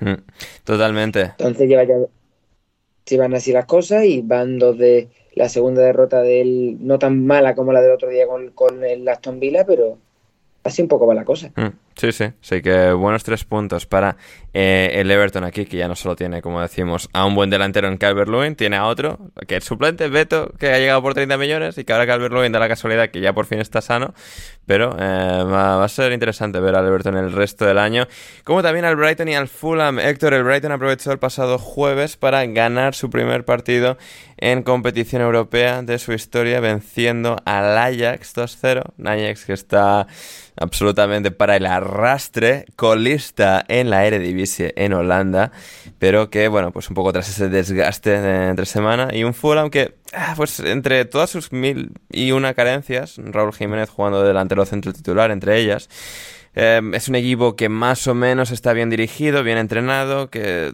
explota bien sus pocas virtudes, sobre todo desde el colectivo, un poco como el Luton, y que aquí pues ha conseguido resistir lo suficiente para que Claro, algo que pasa en equipos como el Fulham, tan faltos de calidad, sobre todo arriba, es que al final termina marcando la diferencia el mediocentro. Es decir, el Fulham tiene tan poquita calidad en sus delanteros que el jugador que tiene que resolver esto es el jugador que no mete goles, que es el mediocentro, pero que inversamente, que al mismo tiempo es el mejor futbolista del equipo. En este caso es Joao Paliña marcando el empate de un Brighton que se adelantó con, con Evan Ferguson, que tuvo un espléndido arreón final, pero que al final pues tuvimos un reparto de puntos entre estos dos. Sí, me parece, me parece bastante acertado lo que comentas del Fulham. Em, equipo rocoso y compacto, pero con, con, falta de calidad y haciendo que, eh, que Paliña eh, sea, sea una de las partes más importantes. Algo que ocurría también con el West Ham eh, pre-Paquetá, con Rice y Soth, y ¿cómo es? ¿Cómo se dice? El, el nombre. Tomás, Suchek. Suchek. el de la patata. Correcto. la ensalada de patata. Ensalada de patatas, efectivamente. algo, algo parecido pasa con, con, el, con el Fulham.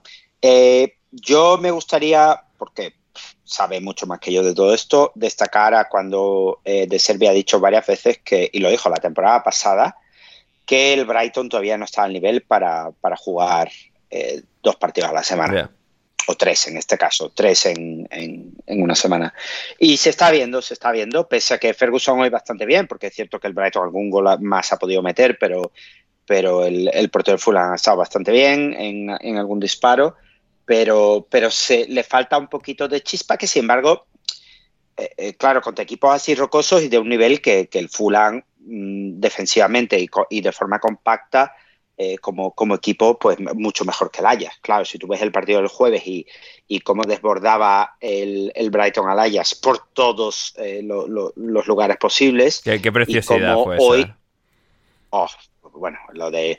Yo, yo vi el gol que de, cuando mi toma, pues lo que hace, pues si lo hace aquí está detenido, hace eso ante la defensa del Ajax, pues lo disfruté bastante. Pero es cierto que, que al equipo le falta un poco de chispa por profundidad de plantilla y a lo mejor también por experiencia, ¿eh? yo creo. Pero bueno, ahí van, eh, siguen, siguen donde más o menos tienen que estar, séptimos, eh, no muy lejos, a, a, cinco puntitos de la zona de arriba donde está el Vila, eh, y aprendiendo. Yo creo que, que de Cervi también pensará que esto le viene bien al equipo para aprender y para, para madurar y a ver qué tal a ver qué tal la primavera si, si consiguen pasar adelante en, Europa League, que imagino que sí, y, y, luego la tunda de partidos que siempre hay ahora de aquí a, final de año. Mm, absolutamente, absolutamente va a ser eh, fascinante de, de, observar, Héctor, como también una victoria más del Aston Villa 3-1 sobre el Luton Town. Eh, es realmente fantástico ver, a este equipo y especialmente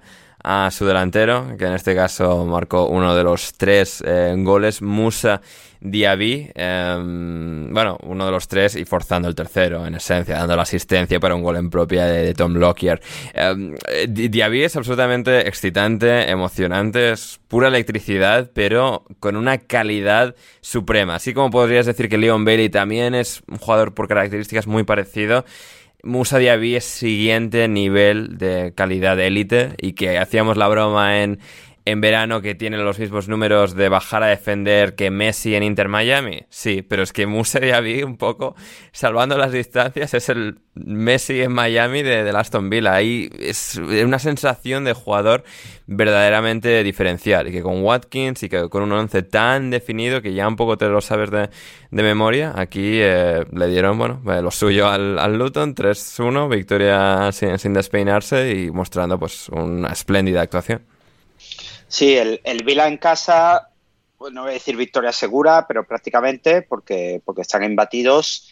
En, en, mi trabajo el otro día hubo una llamada con una persona de Birmingham que empezó diciendo que era muy feliz porque, porque el señor Emery les estaba haciendo muy feliz sin que nadie le preguntara, por cierto. O sea que eso debe, debe estar llevando a la Pero gente que a es, esto en una, en, una, una reunión sobre logística marítima, ¿qué es esto? O sea, como... Correcto. Y un señor, y un señor de, de casi 60 Madre años. Mía. O sea que adela adelante a tope con él.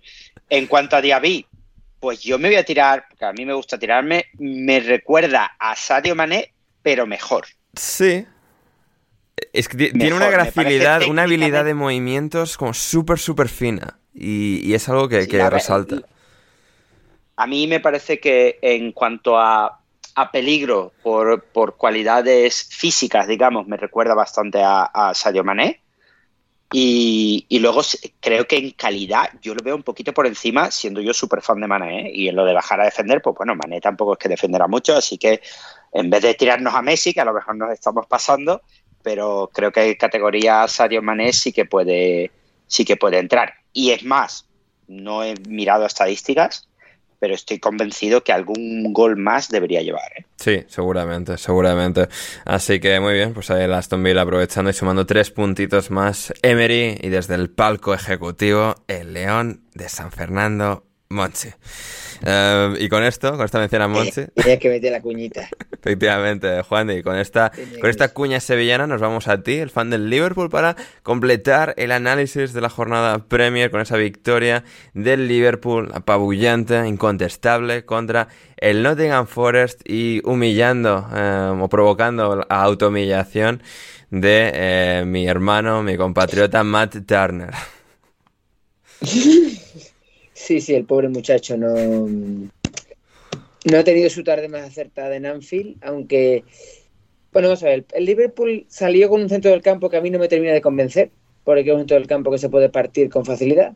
Aún así, para ganar Vibras, eh, Juan, y estos son vibras, fútbol, ataque, o sea, vivir. No, sí, fútbol, vibras que en el minuto 5 la forma del Liverpool de sacar el varón era que mm, Tren Alexander Arnold se pusiera, mm, Simica subía a la banda y Tren para la banda izquierda para hacer un cambio de orientación buscando a Salah. Ya, ya. Ese, ese era el, ese era el no, pero, pero, es que, pero, es que, incluso teniendo a tres centrocampistas de ataque en ese centro del campo de tres, es que el Forest, o sea, ni, ni, viento, ¿eh? O sea, ni viento. No, no, no. Eso ya por otra, por otra parte. Después es que el planteamiento del. Igual que el otro día decía Borja, que el partido no lo perdió en los cambios, sino cuando hizo Steve Cooper los cambios, para mí el error es que Steve Cooper sale hoy a colgarse del larguero. O sea, literalmente sale a que no nos metan un gol. Sí, sí. Y que el Anga sea el, desatascador en ataque y tal. Es como, uff, no sé. ¿eh? Eso que. que que el, Anga, que ellos salen a colgarse del larguero, pegar pelotazos y que el Anga casi alguna. Que por cierto, alguna ha tenido, algunas igualdades se ha tenido así porque era su plan A. Pero el Liverpool le metió mucha presión, empezaron pases cortos y buenas combinaciones. Muy buen partido de, para mí, de, tanto de Salah como del amigo Darwin, como de el mejor de este partido para mí, que es el húngaro. No voy a pronunciar su Dominic, Soboslai. Soboslai, que además me, me enteré el miércoles una cosa muy buena que cumple también, lo, también años el 25 de octubre. Entonces, eh, por favor, camiseta de Soborlai marchando, porque hay que festejar que este muchacho es una persona que ha nacido uno de los mejores días para nacer del mundo. Que, es el eh, mismo día que tú en octubre, entiendo, ¿verdad? Sí, correcto. Bien, el otro día. Ojalá, ojalá no, ojalá hubiera sido algo diferente. Ojalá hubiera sido, no sé, el de su futura novia o yo que sé, algo así, tío. Me, me ha defraudado el. Mal. El, que te ha defraudado. Bueno, después de. hablando, volviendo al fútbol. Eh, cuando el Liverpool rompió con el amigo Diego Jota, la única vez que pudo correr, que pidió al, al un poco de, mm, mal colocado, eh, marcó el, el 1-0 y a partir de ya el Forest ha desaparecido. Marcó el segundo con una asistencia de Soboslai el amigo Darwin, después de una buena combinación entre los tres jugadores, Soboslai, Salah y Darwin. Después de ese momento, Juan Di, o sea, al equipo de Nottingham le sucedió como a uno, como lo que sucede a, un montón de árboles cuando preside Jair Bolsonaro, ¿no? Sí, sí, sí, ahí había la deforestación, el, al Liverpool podrían haberlo metido, hoy en la cárcel por mm, eh, ¿cómo se llama esto? Por tala, tala indebida o tala excesiva de, deforestar el bosque de Nottingham, porque madre de Dios, el recital y eh, tu, amigo Turner, por eso digo que no ha jugado mal, porque ha tenido algunas buenas intervenciones, pero es que no había defensa. Mm.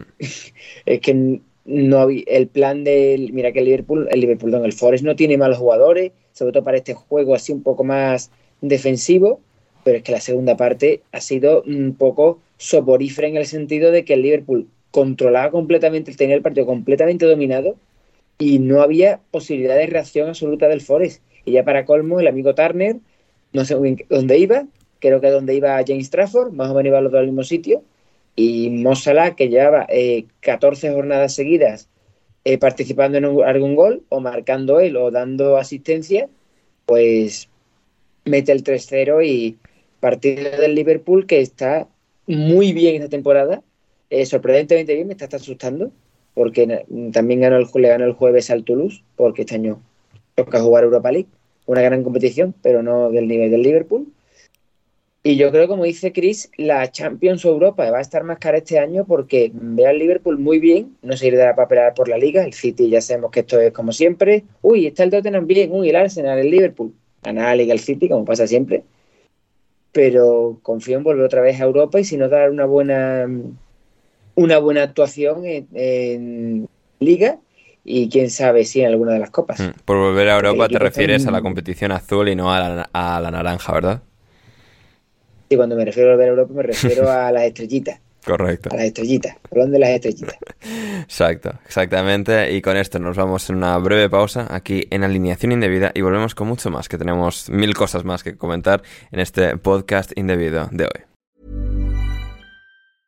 Hey, I'm Ryan Reynolds. Recently, I asked Mint Mobile's legal team if big wireless companies are allowed to raise prices due to inflation. They said yes. And then when I asked if raising prices technically violates those onerous two year contracts, they said, What the f are you talking about, you insane Hollywood ass? So to recap, we're cutting the price of Mint Unlimited from $30 a month to just $15 a month. Give it a try at mintmobile.com slash switch. $45 upfront for three months plus taxes and fees. Promoting for new customers for limited time. Unlimited more than 40 gigabytes per month. Slows. Full terms at mintmobile.com. Hey, it's Ryan Reynolds, and I'm here with Keith, co-star of my upcoming film, If, only in theaters May 17th. Do you want to tell people the big news? All right, I'll do. Sign up now and you'll get unlimited for $15 a month and six months of Paramount Plus Essential Plan on us. Mintmobile.com slash switch. Upfront payment of $45 equivalent to $15 per month. Unlimited over 40 gigabytes per month. Face lower speeds. Videos at 480p. Active Mint customers by 531.24 get six months of Paramount Plus Essential Plan. Auto renews after six months. Offer ends May 31st, 2024. Separate Paramount Plus registration required. Terms and conditions apply if rated PG.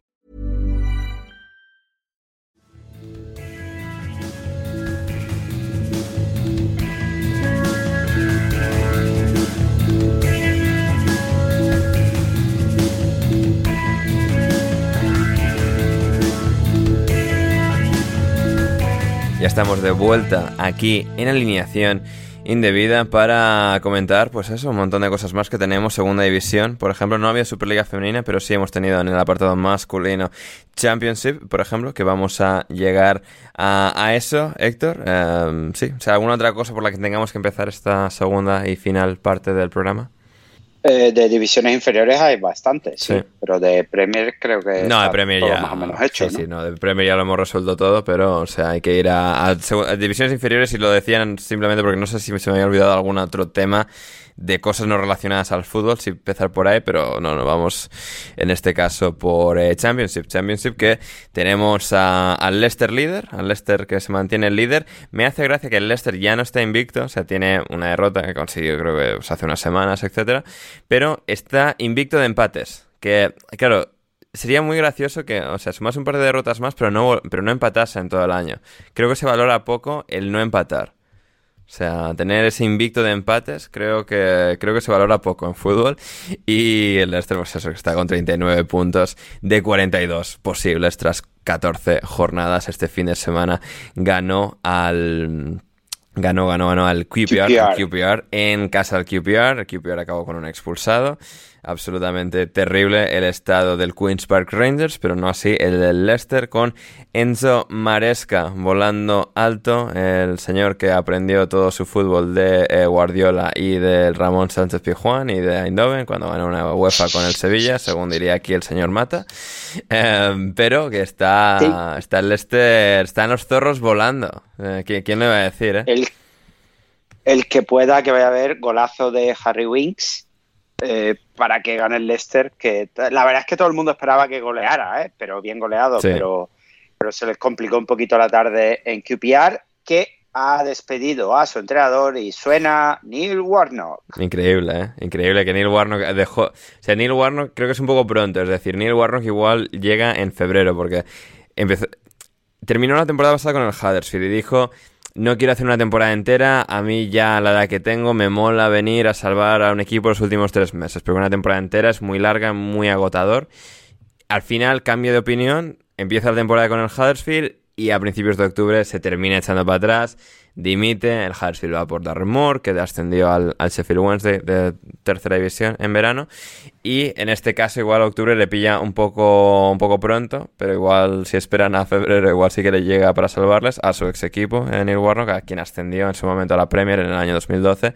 Eh, es gracioso, de manera muy perversa, Héctor, que Gareth Ainsworth, eh, exjugador del QPR y del Wycombe, aguantase más de 10 años como entrenador del Wycombe, decide dar el salto a segunda división, o sea, volver a segunda, aquí, al lugar al que ya ascendió al Wycombe, volvieron a bajar a tercera, y que eh, menos de, un año, en menos de un año, 10 meses, algo así habrá durado, el bueno de Gareth, eh, despedido, después de estar 10 años en el mismo sitio, va a cambio de equipo y, y se encuentra con la patada. Sí, el equipo de Juan Di, el ex, el, su ex equipo, el equipo de Juan Di, pero el- en el QPR también siempre hay un poquito de banquillo caliente, ¿no? Sí, no, siempre, siempre, eso de, de toda la vida, sí. De, de, eh, de Championship, antes que pasemos que hay que bajar dos divisiones, Madre mía. el, el que, hombre, espero que sí, ¿no? El que pueda, el, el equipo más divertido de ver cuando juega local en toda la liga, bueno, quitando uno que va a mencionar nuevo, es el Ipswich Town. Sí. Que aparte de ir segundo, que algo que Ander ya dijo en su momento que iba a ocurrir, eh, sus partidos locales son tal que así. 4-3, 3-0, 4-2 y 3-2. Realmente, si no tenéis nada que hacer y tenéis la opción de verlo, pues cuando jueguen la próxima vez, que será dentro de tres semanas o cosas así, porque ahora hay un... Hay, ah, no, eh, Championship juega la semana que viene, creo que es League One y League Two que paran por FA Cup. Sí. Pues en un par de semanas, cuando vuelvan a jugar en casa, eh, pues el que pueda, pues que se busque los resúmenes, porque los partidos en, en casa de, del Ipswich son realmente divertidos, eh, vistos los números que tenemos por delante. Mm, Efectivamente, efectivamente. Y tenemos de vuelta en el programa que ha tenido que ausentarse durante unos minutos a Chris Lence a un poco resolver el problema que estaba viendo con su entrega a domicilio de comida. Chris, ¿cómo, cómo, ha, cómo ha ocurrido todo? ¿Lo has podido arreglar?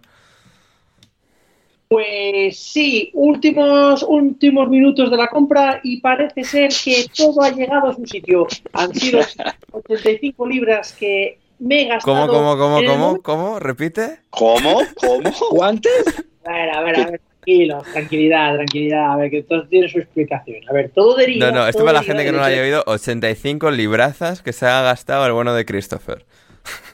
Sí, a ver, me he gastado 85 libras, pero porque, primero, una, un- un- una décima parte, bueno, dos décimas partes de, de la compra son para temas de la casa, porque yo comparto casa. Eso punto número uno. Y luego, punto número dos, la compra es para dos semanas y media. Ah, ah, vale. Ah, vale. que- has hecho la compra y te la han traído. No es en plan, he pedido, o sea, un kebab y me han, y me han Claro. quedado 85 libras. Ah, no, no, no. Vale, eso es otra cosa. Yo cuando hago 70. Claro, yo cuando hago desfalcos de comida normalmente suelen ser de 40 pavos o 35 cuando hago Ya, desfalco, claro, pero no claro. 80. y- Vale, vale, claro, de ahí nuestro susto. O sea, Claro, claro. 72, 72 hamburguesas. No, pero yo cuando le pillo al McDonald's voy a muerte. Lo que pasa es que como ahora estoy a dieta para estar preparado para las vacaciones de abril, pues entonces... hab- hablando, De abril. hab- hablando de vacaciones, ¿tú no te ibas en otoño a Singapur? A, a Indonesia. No, me voy a ir a, iba a, ir a República Dominicana, pero después del, del verano que, que me he pegado en España haciendo un poco de networking, saliendo de fiestas, etcétera, Que- etcétera, que quemando la cartera, es lo que quieres decir. Efectivamente, entonces he tenido que cancelar el de República Dominicana, pero el de Singapur y Bali, que es en abril, ese sí que va a ocurrir sí o sí. Bien, bien. Eh, como llamo yo, eh, Chris Moreno Lenzo. Espectacular. Cuida, cuidado en Singapur, ¿eh? Cuidado en Singapur, por cierto. Sí, ya estuve ahí con mi ex y me lo pasé muy bien. Lo es que es caro, pero me lo pasé muy bien. Vale, vale mejor, vale mejor. Cuidado, te iba a decir cuidado en Bali, pero no, no te hagas Ya, cuidado. pero, pero cuidado en cuanto No, a que pero Singapur no es como de los sitios más seguros del planeta. Claro, pero son un ¿qué poco tontos con las reglas. Ah, ya. Son un poco tontos con las Vale, reglas. vale. A ver si le van a Es detener una por especie grabar de un Suiza podcast. asiática. Es una especie de Con- Suiza asiática. No, cono- conocéis la regla de Singapur y los chicles. Sí, que no. Que... Ah, sí, que te meten en la... Sí, sí, es los cupes en la calle, ¿no? No, no, no, no, no, no si los escupes en la calle. Es que de hecho. Claro, claro, directamente te recomiendan no entrar con chicles al país. En la- Ah. en- Bien, claro, para que, para que no acaben, aunque sea solo instintivamente, en el suelo y pegotes negros ahí para el resto de la historia de ese suelo, ¿no? Así que, Y acabas en una cárcel. de- eh, y acabas en una cárcel, Claro. efectivamente. sí, lo que tiene, es lo que tiene. Eh, muy bien, eh, volviendo a Championship, otro detalle más del Leicester que me estoy fijando ahora, solo ha metido 8 goles, o sea, el segundo equipo menos goleado de la competición es el West Brom de Carlos Corberán, que le han eh, metido 14 goles. El Leicester 8. Que es aburridísimo. Y que es aburridísimo el West Brom. ya, Hasta en resúmenes es Bueno, ya, bueno, por eso van novenos, ¿no? Y el Leicester primero, pero... Oye, pero Ander, aquí nosotros somos un podcast de, de estrellas, Sí. o sea, de gente VIP y cosas así. Sí. Y hay que hablar de nuestro querido Wayne Rooney, Sí. que está dejando un impacto en Birmingham. Sí, que, que Eh, llegó, pues- que llegó con el equipo sexto, echaron a John Eustace de manera absurda para poner a Rooney y el Birmingham ya está decimocuarto, que va, está todo en un pañuelo, que son cinco puntos y bla, bla, bla, pero... Pero sí, Derrota, derrota, derrota. sí. Sí, sí. Le dice la gente del. Birmingham que vuélvete a América gordo. O sea... Se le da bien a Rooney ser entrenador, ¿verdad? Hombre, el derby, a ver, el, el, Derby County, un equipo que se estaba, o sea, descomponiendo de forma eh, literal y figurada, eh, casi lo salva de manera milagrosa. En la MLS eh, y en Birmingham, así que... derrota, seguida, un gol a favor. Me gusta. El resumen de Ander me ha encantado. Eh, eh. Vale, me parece bien.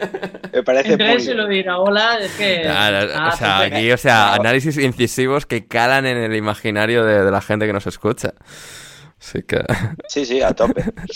Eh, League One rápidamente, y creo que lo único que hay que destacar, aparte de que el Portsmouth eh, puede. Eh, bueno, volver de, va antes primero. de League One, muy rápido, un equipo que va a jugar en League One el año que viene, además del QPR, y los otros dos que también han jugado entre ellos. El Sheffield Wednesday ha conseguido su primera victoria de la temporada venciéndole al Rotherham. Así que están ahora mismo Rotherham Claro, sí. antepenúltimo con 9 puntos, penúltimo el QPR con 8 y último el Sheffield Wednesday con 6. La salvación la marca el Huddersfield con 14, o sea, 5 puntos por encima del Rotherham, que sí que tiene un partido menos, pero 6 por encima del, del QPR con los mismos partidos y 8 del Sheffield Wednesday. Y ahora sí que nos vamos a League One. ¿Has visto, ¿Has visto que ha marcado los goles del Sheffield Wednesday? El, el Smith, este que tiene 715 años, Michael Smith, Michael Smith. que es un es un tronco, pero tronco, tronco, Sí, sí, tronco sí. de divisiones Sí, inferiores. sí, que, norma- que casi nunca ha valido para Championship, solo ha llegado a valer como máximo para eh, League One. Eh, League One. Sí. Exacto. Eh, eh, League One, pues el Portsmouth que sí que va invicto, aunque no de empates, pero sí de, de derrotas. Y estaría bien, ¿eh? porque no sé, no sé cuánto tiempo lleva el Portsmouth en estas divisiones de, iba a decir de mierda, pero no, eh, de por debajo de Championship. Eh, lleva muchísimo tiempo, ¿verdad? Lle- Lleva, llevará una década a lo mejor, ¿no? Sí, empezaron a, cuando empezaron a bajar de manera bestial, es decir, jugaron la final de la FA Cup en 2010 eh, contra el Chelsea, el año que descienden. Bajaron hasta League 2, que creo que en League 2 terminan en el año 2013 y creo que al siguiente o así suben. Y sí, en, en League 1, en tercera, igual llevan, sí, cerca de una década, 8 años, por ahí, 8 o 9 años. Pues estaría, estaría guay que subieran, la verdad. Sí. Y, y luego por, por seguir mirando a la clasificación, pues nuestros amigos del Reading, últimos destacados con seis puntos, eh, muchos problemas, han visto el helicóptero, no sé si es real o no, pero han- dicen que han visto el helicóptero de Mike Ashley por los alrededores, con lo cual... Eh, ¿alrededores de- dónde? Se puede poner de Reading, Reading, con lo cual se puede poner la cosa oye, aún a ver, peor. Mike Ashley muy mal y tal, no es el típico estafador como el que hablábamos el otro día, el tío este de Rich Energy, de las bebidas Este- estas falsas de, eh, de energía. Eh, que era todo, o sea, bueno, que creo que llegaron a existir las bebidas, pero que vamos, que era todo una especie de, bueno, de, de estafa. Y, y sí, sí, Mike Ashley, muy mal, muy mala gente y tal, pero, o sea, al Newcastle mínimamente bien lo gestionó. Al Newcastle sí, bajaron y tal, inversión justita y tal, pero eh, al Reading seguramente lo estabilizaría. Así que, bueno, al menos eso. Pero, pero bien. Y, y, ulti- y- y- y últimamente, pese a que van últimos destacados, o sea, al Portsmouth le, le plantaron cara, se pusieron 2-0 y el otro día es que perdieron el flipbook haciendo el tonto, pero no parece realmente que estén desahuciados. Mm. Pero bueno, a ver, lo que pasa es que no tienen un duro, Mm. están peor que los portos en las fotocopias y no... Y, y claro, pues eso, eso al final se paga, porque tienen que jugar con chavales y tal. y Correcto. mala Eh. Rubén Sellés, de entrenador. Quien no tiene un duro, y es que esto no lo hemos mencionado en ningún podcast, estaría bien igual andar un poco co- en ello cuando esté, un día que esté Borja. Porque el Fleetwood, que es una de estas historias increíbles de un equipo súper pequeño, de un pueblo muy pequeño, de, en plan, su lugar natural en la pirámide sería séptima, octavi- octava división y que han estado jugando y que están jugando en tercera división. El dueño que financió todo eso lo ha metido en la cárcel para bastante tiempo por fraudes de diversa índole. Habría que explorar cómo va a subsistir el Fleetwood, el equipo en el que surge Jamie Vardy, en quinta división, etcétera. Porque, o sea, toda la historia bonita del dueño que era aficionado del Fleetwood y que tenía pasta y tal, ahora está, está en prisión, así que eh, ves igual lo podemos explorar un día de estos también en algún programa especial.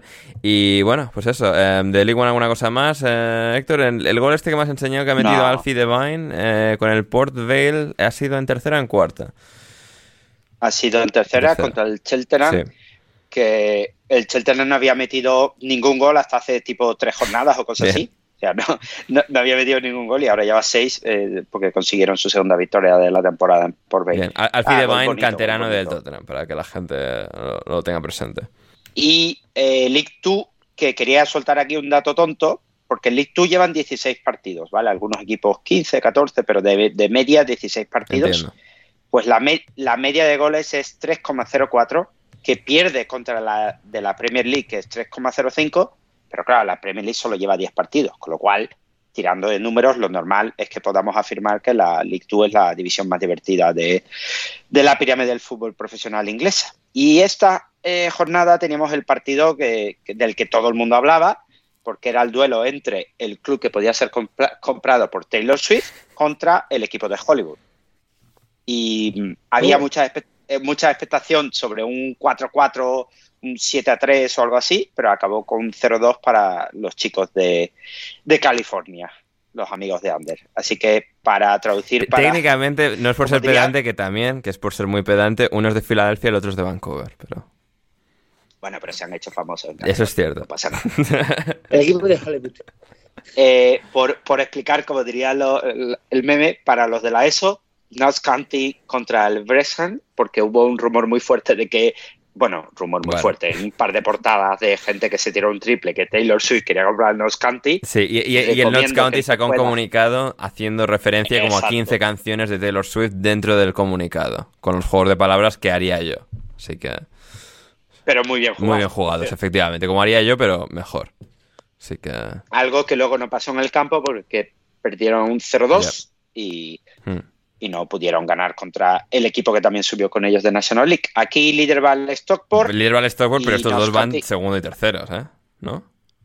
Y el cuarto es el, otro equipo invicto en, Inglaterra, que es el Mansfield, eh, Mansfield Town, que también lleva siete ganados, ocho empatados y cero perdidos. Bien, bien. Del Notts County, eh, si lo hubiese comprado Taylor Swift, o si lo llega a comprar en el futuro, este también sería gracioso porque Hace solo un mes Taylor Swift estaba viendo un partido de la NFL, que ahora está siempre en los partidos de los Kansas City Chiefs, como la gente ya sabe, pero estaba viéndolo junto a Blake Lively, que es la eh, mujer de eh, Ryan Reynolds, que es uno de los dos del Wrexham.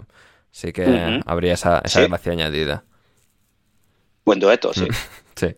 Esto, es lo que voy a decir sobre ¿Algo más de lectura? Muy fan, muy fan. Sí. Muy fan. No, no, nada. Nada más realmente, pero que están muy divertidas las divisiones inferiores. Fin de semana que viene FA Cup para ellos. Mm. Eh, League One, League Two, National League, etc. Eh, fin, eh, fantástico, fenomenal. Y con esto ya nos vamos con las preguntas de nuestra querida audiencia, empezando para Juan Di. creo que esto lo dijimos, ¿no? O sea, pregunta Esteban, ¿qué tal estaba el otro día el postre argentino que te pediste? pero diría que recalcaste que te gustó, ¿no? El, ¿Cómo se llamaba lo que pediste? Sí, el Valcarce. El Valcarce, sí. El Valcarce. Sí eh, con una especie de especie de bizcocho, torta con crema catalana, no sé explicarlo bien por encima. Eh, pero me gustó, me gustó. Y Gonzalo dice que lo probó, que él también lo ha comido y que, está Sí, sí, sí. Gonzalo, Gonzalo aprobó mi menú argentino, ¿vale? Eso ya es un punto a favor. Correcto. Todo lo que sea argentino, Gonzalo va a ir a... eh, sí, un poquito, pero en todo caso, eh, ¿qué más teníamos aquí de nuestra querida audiencia? También de Esteban, para, para, para, para Chris, ¿algo bueno de trabajar y de vivir en Inglaterra? Pues que se, si, te, si ambicionas el tener un trabajo mejor y, ah, ganar dinero, se puede hacer mucho dinero y se puede tener una carrera muy exitosa si se quiere. Mm, bien, bien, fantástico. Em, y también tenemos a Esteban para todos. Em, ordenen según gustos eh, los siguientes estadios. Eh, la Bombonera, Estadio José Amalfitani, Estadio Azteca, Nuevo Los Cármenes y Sánchez Pizjuán. ¿Quién quiere abrir la veda? Juan, a ver. que yo estoy apuntando los nombres.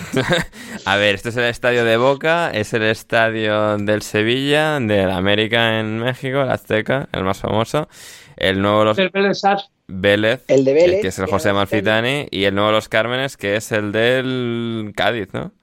Granada. Que eso, Granada. Granada, ¿no? Eso, Cádiz. Que Granada, efecto. ver, pues yo voy a poner eh, primero. ¿Cómo se llama el del Cádiz? ¿Por qué los he confundido?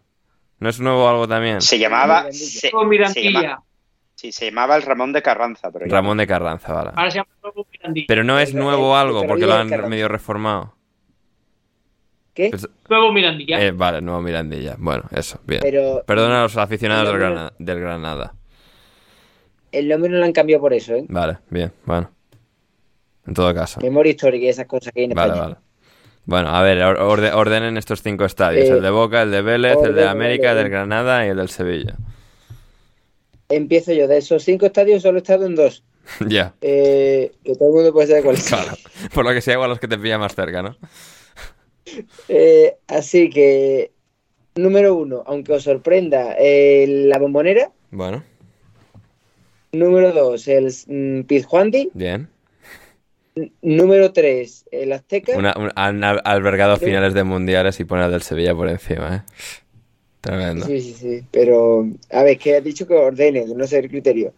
Número cuatro, el, lo- el Amalfitani. Y número cinco, a riesgo de que me peguen el Granada. Madre mía.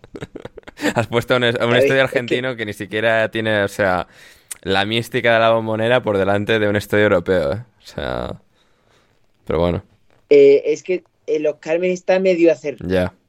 Es un estadio que fútbol que está medio a hacer. Claro, como, como, verdad, como el lo nuevo Mestalla, ¿no? Pero en este caso jugando ellos Es una cosa, no, no, es horrible. Tiene una parte de la grada que son medio supletorias. El fútbol no se ve nada bien en los Cármenes. No es un estadio cómodo. Ya, ya.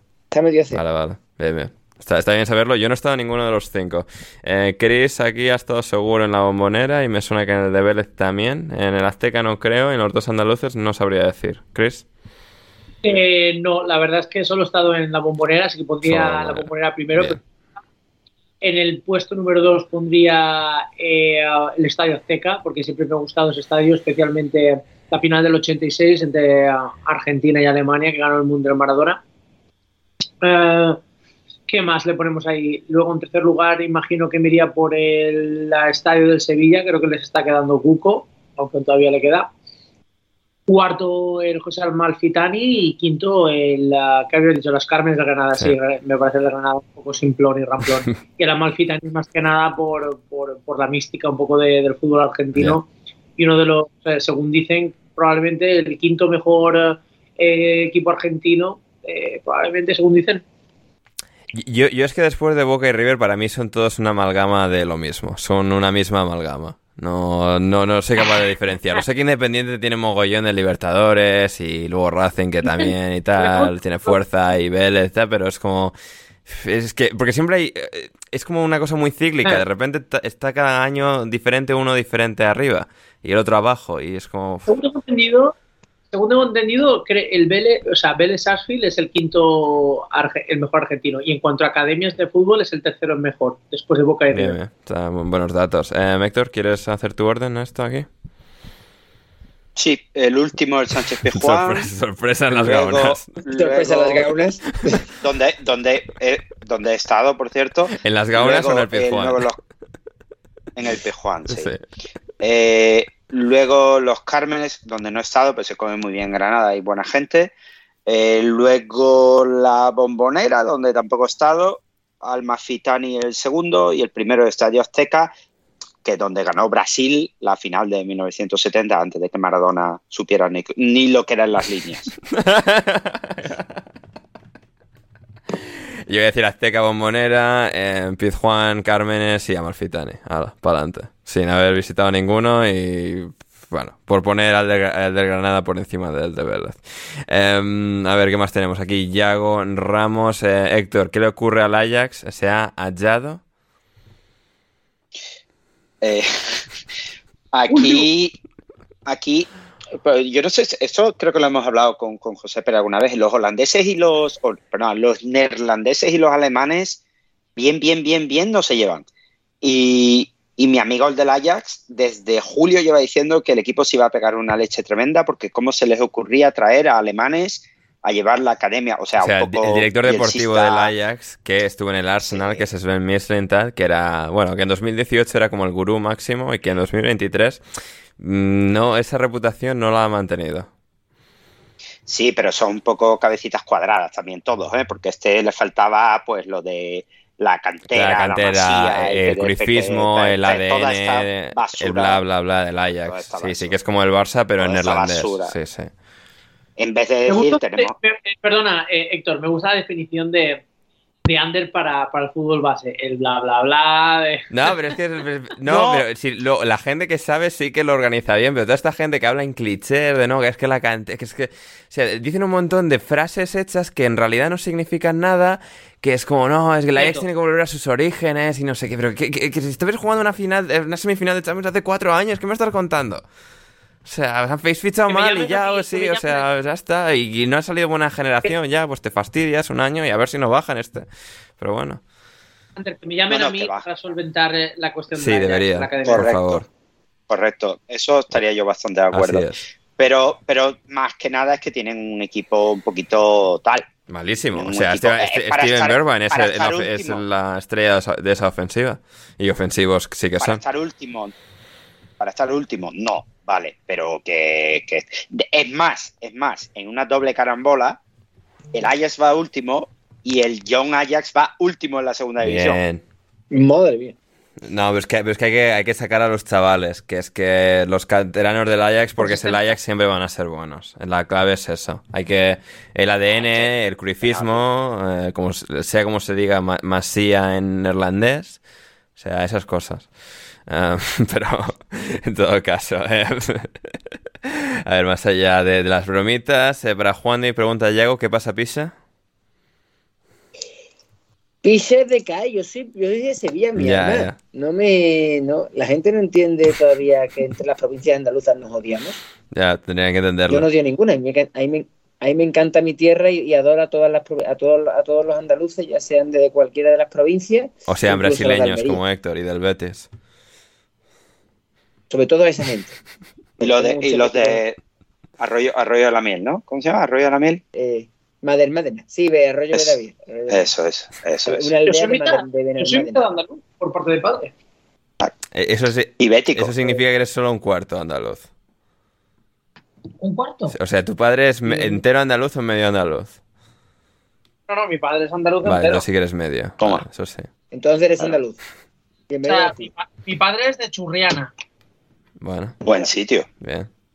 al aeropuerto, al lado del aeropuerto.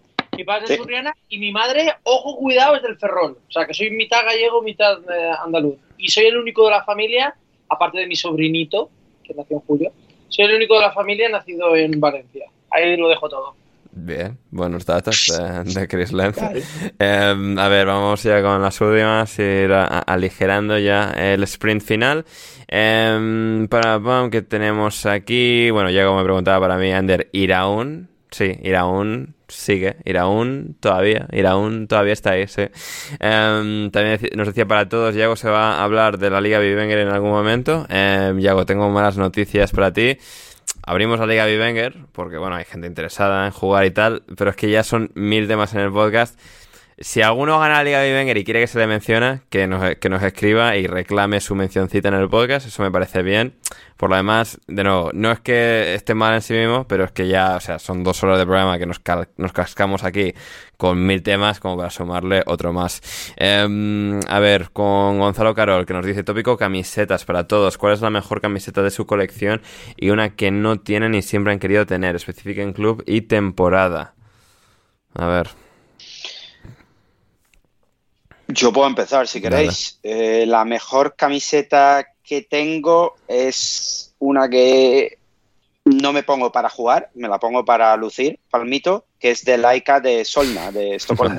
Realmente bonita, Hostia. blanca, blanca, genera envidia a todos. Si te he probado además en diferentes países, envidia máxima, que es lo- fundamental en camisetas para lucir palmito, y, y probablemente es la mejor. Camiseta que no tengo y siempre quiero tener, la del Bodo Glimt. Y no hay forma humana de conseguirlo porque en China no saben dónde está Noruega y Hombre, no, es que, no les es interesa. que, eh, no en Noruega casi no saben dónde está Bodo, ¿eh? O sea, No, bueno, yo tengo una teoría al respecto, que es, si tú te puedes comprar una camiseta a través del mercado este del que no vamos a hablar, de lituano, de Serie B de Brasil, y no te puedes comprar del Bodo Glimt de Noruega, significa que en Noruega compran solo originales, y que en Brasil, por lo que sea, pues, pues no. no. Efectivamente. Pues las cosas. Em, Juan, ¿y tú tienes de esto? Eh, yo colección de camisetas, por supuesto. no, colección ya sé que sí, pero en plan de club y temporada y deseos. Eh, la del club y temporada que me gustaría tener es la de Davor Zucker del Sevilla Madre mía. de la temporada en la que coincidió con Maradona. No la de Maradona, que es la mainstream. Yo quiero la de Zucker. Bien, me gusta, me gusta, buena respuesta. ¿Y la mejor que tienes? Y la mejor que tengo en mi colección es una que también me pongo para lucir, sí, ICO, ICO 22. No. Bien. Estuve a punto de tenerla. El año pasado estuve a punto de regalarme una de ICO, al final me regalaron de Quique Sala. Menos mal que yo siento los colores y el patriotismo. Maravillosa. Eh, la, que, la que más orgulloso me en mi colección es una camiseta de Escocia, réplica de Escocia, del Mundial de España 82. Mm, Que me la pongo no para jugar al fútbol, sino para ir a trabajar y lucirla. Bien, bien, bien. Y genera envidias allá donde va. Maravillosa. Eh, muy bien, Chris, ¿tú tienes favorita y una que te gustaría tener? Sí, a ver, yo soy un poco más simple. Eh, la, que más, la que más me gusta es la que tengo de, del Barça de, de la Champions League eh, del cuando fue del 2020, o sea, de hace dos años creo que fue esa que, que era así en plan rollo rollo Gaudí, Sí. que fue especial para la Champions. Esa me gusta mucho pues, con el con Aubameyang a la espalda. Esa es mi favorita. Y luego que me gustaría tener eh, me gustaría tener de vuelta, a ver, bueno, por desgracia mi ex no entiende de español, pero estaría- podría ser un llamamiento para alguien que se lo traduzca. Por favor, ¿podrías ir a Filipinas y devolverme la, la que me dejé, que es la de España del 2000, la- del 2014, por favor? De 2014, Esa o sea, de la, de, de la del cabezazo de Van Persie. No, sí, pero me, pero me parece que es una de las... A ver, esa es opinión mía. Me parece que de las camisetas de España me parece la más bonita. Bien, bien. Eh, fantástica respuesta. Eh, yo no voy a dar porque no tengo, o sea, ni una ni otra. O sea, a ver, tengo algunas de fútbol así dispersadas. Ander, Dígame. eh, ¿puedo meter una, cuña rápida, una anécdota muy rápida que me ha pasado con una camiseta? Sí, sí, sí, no, así compensas por el hecho de que yo no tengo. O sea, tengo una así muy curiosa del Queens Park Rangers de manga larga del año de la pera, o sea, en plan una retro de, no sé, los años 70, 80, algo así, eh, que está bastante bien, pero esto entre fútbol y tal, entre que no me gusta el tejido de las camisetas entre, de fútbol propiamente dichas y no, digamos, réplicas de algodón, etcétera, eh, sí, no, no tengo muchas, pero Juan, procede con la anécdota. No, la anécdota es que, me, como sabéis, cumplí hace poco 30 años Mm. y monté una fiesta y mis queridos amigos de toda la vida, los mis amigos del colegio, no tanto los de Sevilla, sino los del pueblo, con los que yo me he partido la cara cuando haya hecho falta y demás, y llevamos juntos desde que prácticamente hemos hecho los belenes escolares y estas cosas, o sea, de toda la vida. Eh, me, quise, me han querido hacer un regalo. Y claro, sabían que me gusta el fútbol inglés. Madre mía. Y me han regalado me han regalado todo una camiseta y yo, ay, qué Del bien. Everton, Adivinad del de qué equipo- United, ya lo estoy viendo. Del United. Vamos, del vamos United. los pibes, vamos, sí señor, ole ahí. Me dijo, ¿este es inglés? ¿Esta es que te, gusta, te gustará a ti? ¿no? Y digo, el que, el que la ha pedido, que además creo que la ha comprado en la misma tienda de comprar esto, porque él suele también comprar en esa tienda. Claro, vamos. Eh, la verdad está muy guapa, es la blanca esta del United de esa temporada, la segunda equipación, con el escudo, no es el escudo, no es el escudo, es el diablito y el de Adidas, pero claro, es que del United, digo, bueno, habrá que ponerse el tripas corazón, peor hubiera sido que fuera del Betis, con el 22 de. Ay, madre mía, fantástico, fantástico. A ver, también más preguntas de camisetas que hacía Gonzalo, así picaditas. Eh, Héctor, cam- mi seta más linda de la J-League y del Brasileirao. ¿Tienes eh, en mente? Eh, uh, sí, a ver, de la J-League, la nueva de Yokohama Marinos está bastante bien, también me la pongo solo para lucir, no para sudar. Y del Brasileirao voy a sorprender, porque no voy a decir Flamengo, pero voy a tirar para casa. Eh, la, actualmente una de Vasco de Gama, Bien. pese a que no me la compraría ni con vuestro dinero. Y antiguamente eh, Corinthians sacó una realmente bonita que era blanca con las letras en japonés por el mundial que jugaron en Japón que lo ganaron, que por supuesto los mundiales estos de clubes en Brasil se saca mucho pecho y Es que muy top, eh, esta camisa es muy y- top. es muy top y además pone Corinthians. O sea, si lo lees pones eh, Corinthians en, en katakana. Es muy bonita, no la tengo porque no me cae especialmente bien el Corinthians, pero la, ca- la camiseta es bastante bonita. Mm, Bien, bien. Excelente. Em, para eh, Juan peor camiseta del fútbol español que hayas visto nunca. La estoy pensando y creo que, no sé si recordáis una que sacó el Guijuelo, el Club Deportivo Guijuelo, que es un equipo de una provincia de Salamanca, Sí. De. Salamanca, que se le da muy bien el jamón. Nah, jamón el jamón está bien. No, peor es la del Athletic del Ketchup o la del Atlético de Madrid del año pasado. O sea, la, de- la del Atlético de Madrid del año pasado que no era ni una broma, como la de la del jamón del guijuelo o la del pulpo del Lugo. O sea, yo te diría Atlético de La Madrid del, el año la del pasado. Lugo estaba chula de la cerveza. Sí. Eh, Estaba chulísima. Sí. Eso sí. La del pulpo parecía otra cosa, pero. Pero. Es que la del jamón del Guijuelo a mí es que me, me daba no sé qué, me daba como Ya. mm, sí- síndrome de Stendhal, pero al revés. ¿Vale? una una sensación así de por Dios, qué carajo estoy viendo. Ya, te entiendo. Puede ser. Eh, bien, para eh, Chris, dice Gonzalo, cuenta el robo que le metiste a tus colegas con las camisetas que compraste en Argentina. No mientas para quedar como buena persona, persona ladrón. Hijo de puta. Grande Gonzalo. Hijo de puta. Lo bueno, lo bueno es que, bueno, a los que atraqué fueron mis compañeros ingleses, con lo cual, Bien. Nada, lo único que hice fue... eh, Puedo cortar esto, eh, si quieres. No, no, no, no hay problema, no hay problema. Si no saben, si no saben eh, español... No, ya, ya, pero digo, por tu propia reputación ante la audiencia. Ah, bueno, a ver, aquí la gente viene de exquisita, como si no todos nos hubiésemos aprovechado un poquito.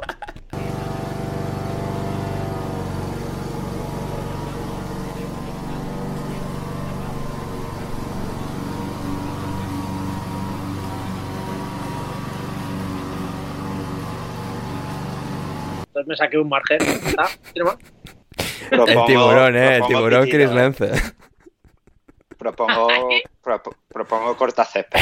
Yo creo que hay que mantener un Yo, mínimo mm, profunda, profunda. en este podcast, que además somos todos muy legales y tal. O sea, yo. Bien, bien, me, me parece bien. Y ya vamos rematando. Algún día me gustaría, sentar- algún día me gustaría toma- eh, tomarme una cerveza con Héctor porque me parece que es eh, que Héctor debe ser de, de- de lo más borderline entre lo que es la ley y lo que no. Pero bueno, Mira, yo soy, soy una persona seria. eh, haz de luz, un haz de luz. Es, es una persona seria y que le encanta la burocracia española. Sabe que eso- es Eso un país es. serio con una burocracia muy bien montada. correcto. Mm. Un sí. saludo al. Un, solo- un saludo al consulado de Ámsterdam que por fin ya, por fin, gracias por vuestro trabajo, excelente. Exacto, exactamente. Eh, para, bueno, ¿qué más teníamos por aquí? Para eh, Lobato, para Héctor. Todos a la chuquineta después del hat-trick o eres Team Bebote, Santiago Jiménez. Esto es pregunta de eh, PSV Eindhoven contra Feyenoord. Ajax, sí, no, PSV, el Chucky está jugando muy bien. Irving Lozano, que de hecho se vino de Napoli a, a Eindhoven de vuelta. Sí. Eh, ah, hubo gente que se sorprendió. Y claro, yo me pregunto, No, Eh, me- me- esta me- gente me- sabe- Menuda, menuda decepción azteca eh, la, de, la de Lozano en, en Nápoles. eh. pero, pero claro, a ver, que Eindhoven, que me pregunte, que me perdone José Pérez, Eindhoven tampoco tiene nada al otro mundo, pero seguridad tiene. Sí. O sea que muy bien, muy bien ahí el chiqui. El pero yo soy de, Chucky. Eh, No, no, el, el, Chucky- el chiqui, yo lo llamo el chiqui. Eh, yo, soy- yo estoy a tope con, con Jiménez, ¿eh? Estoy pero a tope y quiero que se vaya para que juegue Ueda y que el Feyenoord saque 85 millones de euros. Vaya al West Ham, no funciona y luego, Sí. pues no sé, al Alavés o algo así. Sí. Eh, muy bien, para Chris, ¿rebujitos sí o no? Eh, rebujito siempre, Bien, a tope. fantástico. Eh, Juan, ¿y prefieres que se quede Pochettino para ver la debacle mental de Gonzalo que se vaya y no hacerlo sufrir más? No, no, si yo estoy sufriendo este año, Gonzalo tiene que sufrir también. Aquí, tom- Hostia, Toma, a ver, a ver, toma, Juandi, Juandi, toma. Juandi, o sea, Juandi, por Dios, o sea, más, más corta césped, madre mía. Em, Ander no va a dormir hoy. Madre mía. Eh, para mi pregunta, Lobato, eh, top 3 narradores de MLB en español. A ver, de los de Estados Unidos no me los conozco por nombre. Y a veces que he visto MLB en español, es que diría que hasta casi me gusta más que en inglés. eh, por el ritmo que le dan y tal. Eh, y el narrador de MLB en España por excelencia es Moisés Molina. Y en este caso me quedo con eh, Moisés Molina de Canal Plus. Bueno, hoy en día Movistar Plus. Y muy bien, a ver, teníamos alguna más de José que dice si salieras de fiesta en Halloween, ¿de qué os disfrazaríais? Uso el condicional porque lo único que veo de fiesta es a Chris. Em, Chris. Pues yo llevo ya dos meses que desde que vine de, vacaciones no he salido de casa ni un fin de semana. ya, que, estás todos los días en el podcast. sí, eh, pero si tuviese que vestirme de, alguien, eh, pues yo me imagino de, de Vinicius Junior. Hmm. Eh, bien, bien, bien. pero sin el blackface, ¿no? O sea... A la... Bueno, era, el método americano, ¿no? De teatro en los años 50. Correcto. Por, eso... Tengo que algo de cultura tengo, seré rubio, Por, eso está mal visto. Claro, por eso estoy loco. Eh, para. Eh, sí, bueno, Héctor, tú decías que usarías del pasado, ¿no? O sea, en vez de fiestas futuras, fiestas pasadas. En retrospectiva. Claro. Exacto. Yo, yo ya no salgo, con lo cual no, no lo haría. Pero yo una de las mejores. a ver, dices que ya no sales, pero a principios de este año te disfrazaste por ahí eh, de perrito caliente. Ya, pero eso es los dardos. Bueno, el, Halloween de los hipsters. Eh, esa estuvo muy bien, la verdad. Disfrazarse para los dardos, la verdad es que está muy bien, pero no se considera salir. Cuando estuve de Erasmus en Oporto, nos disfrazamos eh, ocho tíos de yo el más bajo, yo mido 1,72 o cosas así, los otros eran todos 1,85 para arriba y varios de ellos de, con cientos de kilos eh, de vaca, con el típico pijama barato de Primark. Madre mía. Y, y lo guay de esa fiesta, lo guay, lo guay de esa fiesta es, eh, aparte que tenemos un montón de años para ir haciendo el ridículo así, eh, que en Portugal cuando sales de fiesta te dan una tarjetita en la que te van poniendo las copas y cuando vas a salir pagas, ¿vale? Sí pues mi compañero de piso, que no va a escuchar esto, em, mi compañero de piso con sus 120 kilos y su pues, metro no sé cuánto, eh, salió pues como el que como el que colecciona tarjetas. O sea, tenía un taco de tarjetas enorme, lo cual llevó al portero a las ocho y media de la mañana a no entender nada de lo que estaba ocurriendo allí, porque no deberías tener más de una. Y, y por suerte no cogió pues el taco de dinero que mi compañero había cogido de la cuenta que compartíamos para pagar todo eso y se lo devolvió, porque si no nos hubieran echado del piso al día siguiente. Así que eh, recordaré siempre y luego, por supuesto, tiré el disfraz de vaca porque me solo veía desastre por donde, por donde pasaba. Excelente. Y con esto nos vamos por hoy. Eh, seguid a todos en redes sociales, en Twitter a Héctor en arroba Crioc, a Juandi en arroba MataJD, a Chris en arroba CMLence y en Instagram que está un poquito más activo Chris.morenolence y a mí... ¿Cómo? No, que digo que sí, que en Instagram hay a tope, que la gente me. Correcto, correcto. Ah, bueno, y también estará el link en la descripción de una entrevista que le han hecho a Chris en... que tenía por aquí el nombre del podcast Prismas del Fútbol. Eh, Prismas del Fútbol, eh, entrevista a Chris, estará el link en la descripción, id a escucharlo y a verlo, que también está en YouTube en ese caso. Así que lo tendréis eso por la descripción. Y nada, eso a mí en Anders Hoffman, al podcast en arroba podcast indebido, suscribíos al Patreon para apoyar eh, económicamente a la causa y que esto pueda seguir prosperando. Y nada, poco más. Juan, gracias. Eh, gracias a ti, Grande, por contar conmigo, pero hoy me quiero despedir con una, un sentido homenaje a una persona que nos ha dejado y que me ha hecho pasar tarde de gloria viendo la serie que le hizo saltar a la fama, que es Matthew Perry, el Chandler de la serie Friends, y que nos, me hace replantearme un poco sobre lo que es el precio de la fama y sobre la vida de verdad que tienen todos esos actores y cómicos que vemos en la o incluso futbolistas, esa gente famosa que no sabemos cuál es su vida de día a día, como la nuestra de ir a trabajar y pagar facturas. No sabemos cómo vender en sus casas. Muchas gracias por dejarme venir. Fantástico, Juan. ¿Y gracias, Chris? Eh, gracias a ti, como siempre, y gracias, eh, chicos, por eh, hacerme compañía, que siempre es entretenido, y ayudarme con, y esperarme a lo de la compra. y, y, nada, que lo de, lo de la entrevista, que muchas gracias, Ander, por por darle altavoz y a, la gente, a la gente que le interese conocer en profundidad cómo funciona una academia de fútbol inglés contado por mí, sobre todo del Arsenal, pues es una buena manera de, que entendáis cómo, cuál es la metodología, la filosofía, las estructuras y cómo funciona el fútbol base en Inglaterra y especialmente en el Arsenal. Excelente, pues eso, la gente que vea la entrevista y gracias Héctor. Gracias a ti Ander, a, Juan y a Chris y que vaya bien la semana.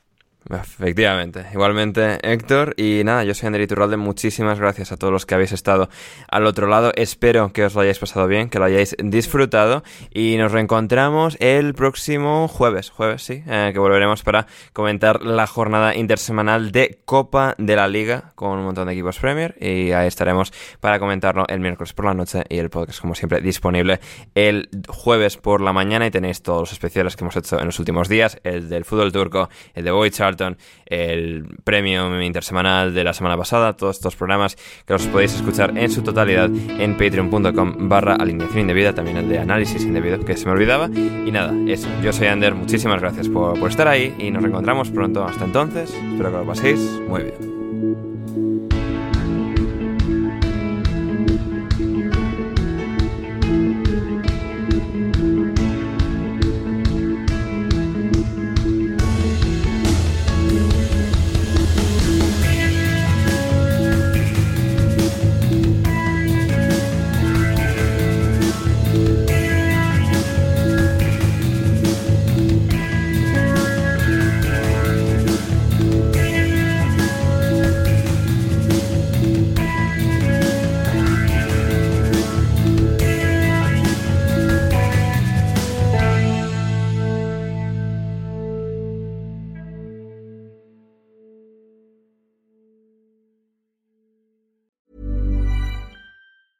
Planning for your next trip? Elevate your travel style with Quince. Quince has all the jet setting essentials you'll want for your next getaway, like European linen, premium luggage options, buttery soft Italian leather bags, and so much more. And it's all priced at 50 to 80% less than similar brands. Plus, Quince only works with factories that use safe and ethical manufacturing practices. Pack your bags with high-quality essentials you'll be wearing for vacations to come with Quince. Go to quince.com slash trip for free shipping and 365-day returns.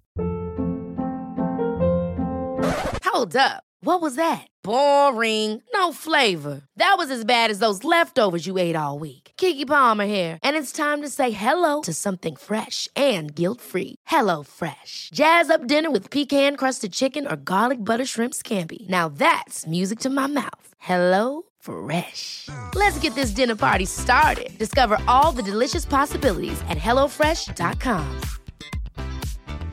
Mom deserves the best, and there's no better place to shop for Mother's Day than Whole Foods Market. They're your destination for unbeatable savings, from premium gifts to show-stopping flowers and irresistible desserts. Start by saving 33% with Prime on all body care and candles. Then get a 15-stem bunch of tulips for just $9.99 each with Prime. Round out Mom's menu with festive rosé, irresistible berry chantilly cake, and more special treats. Come celebrate Mother's Day at Whole Foods Market.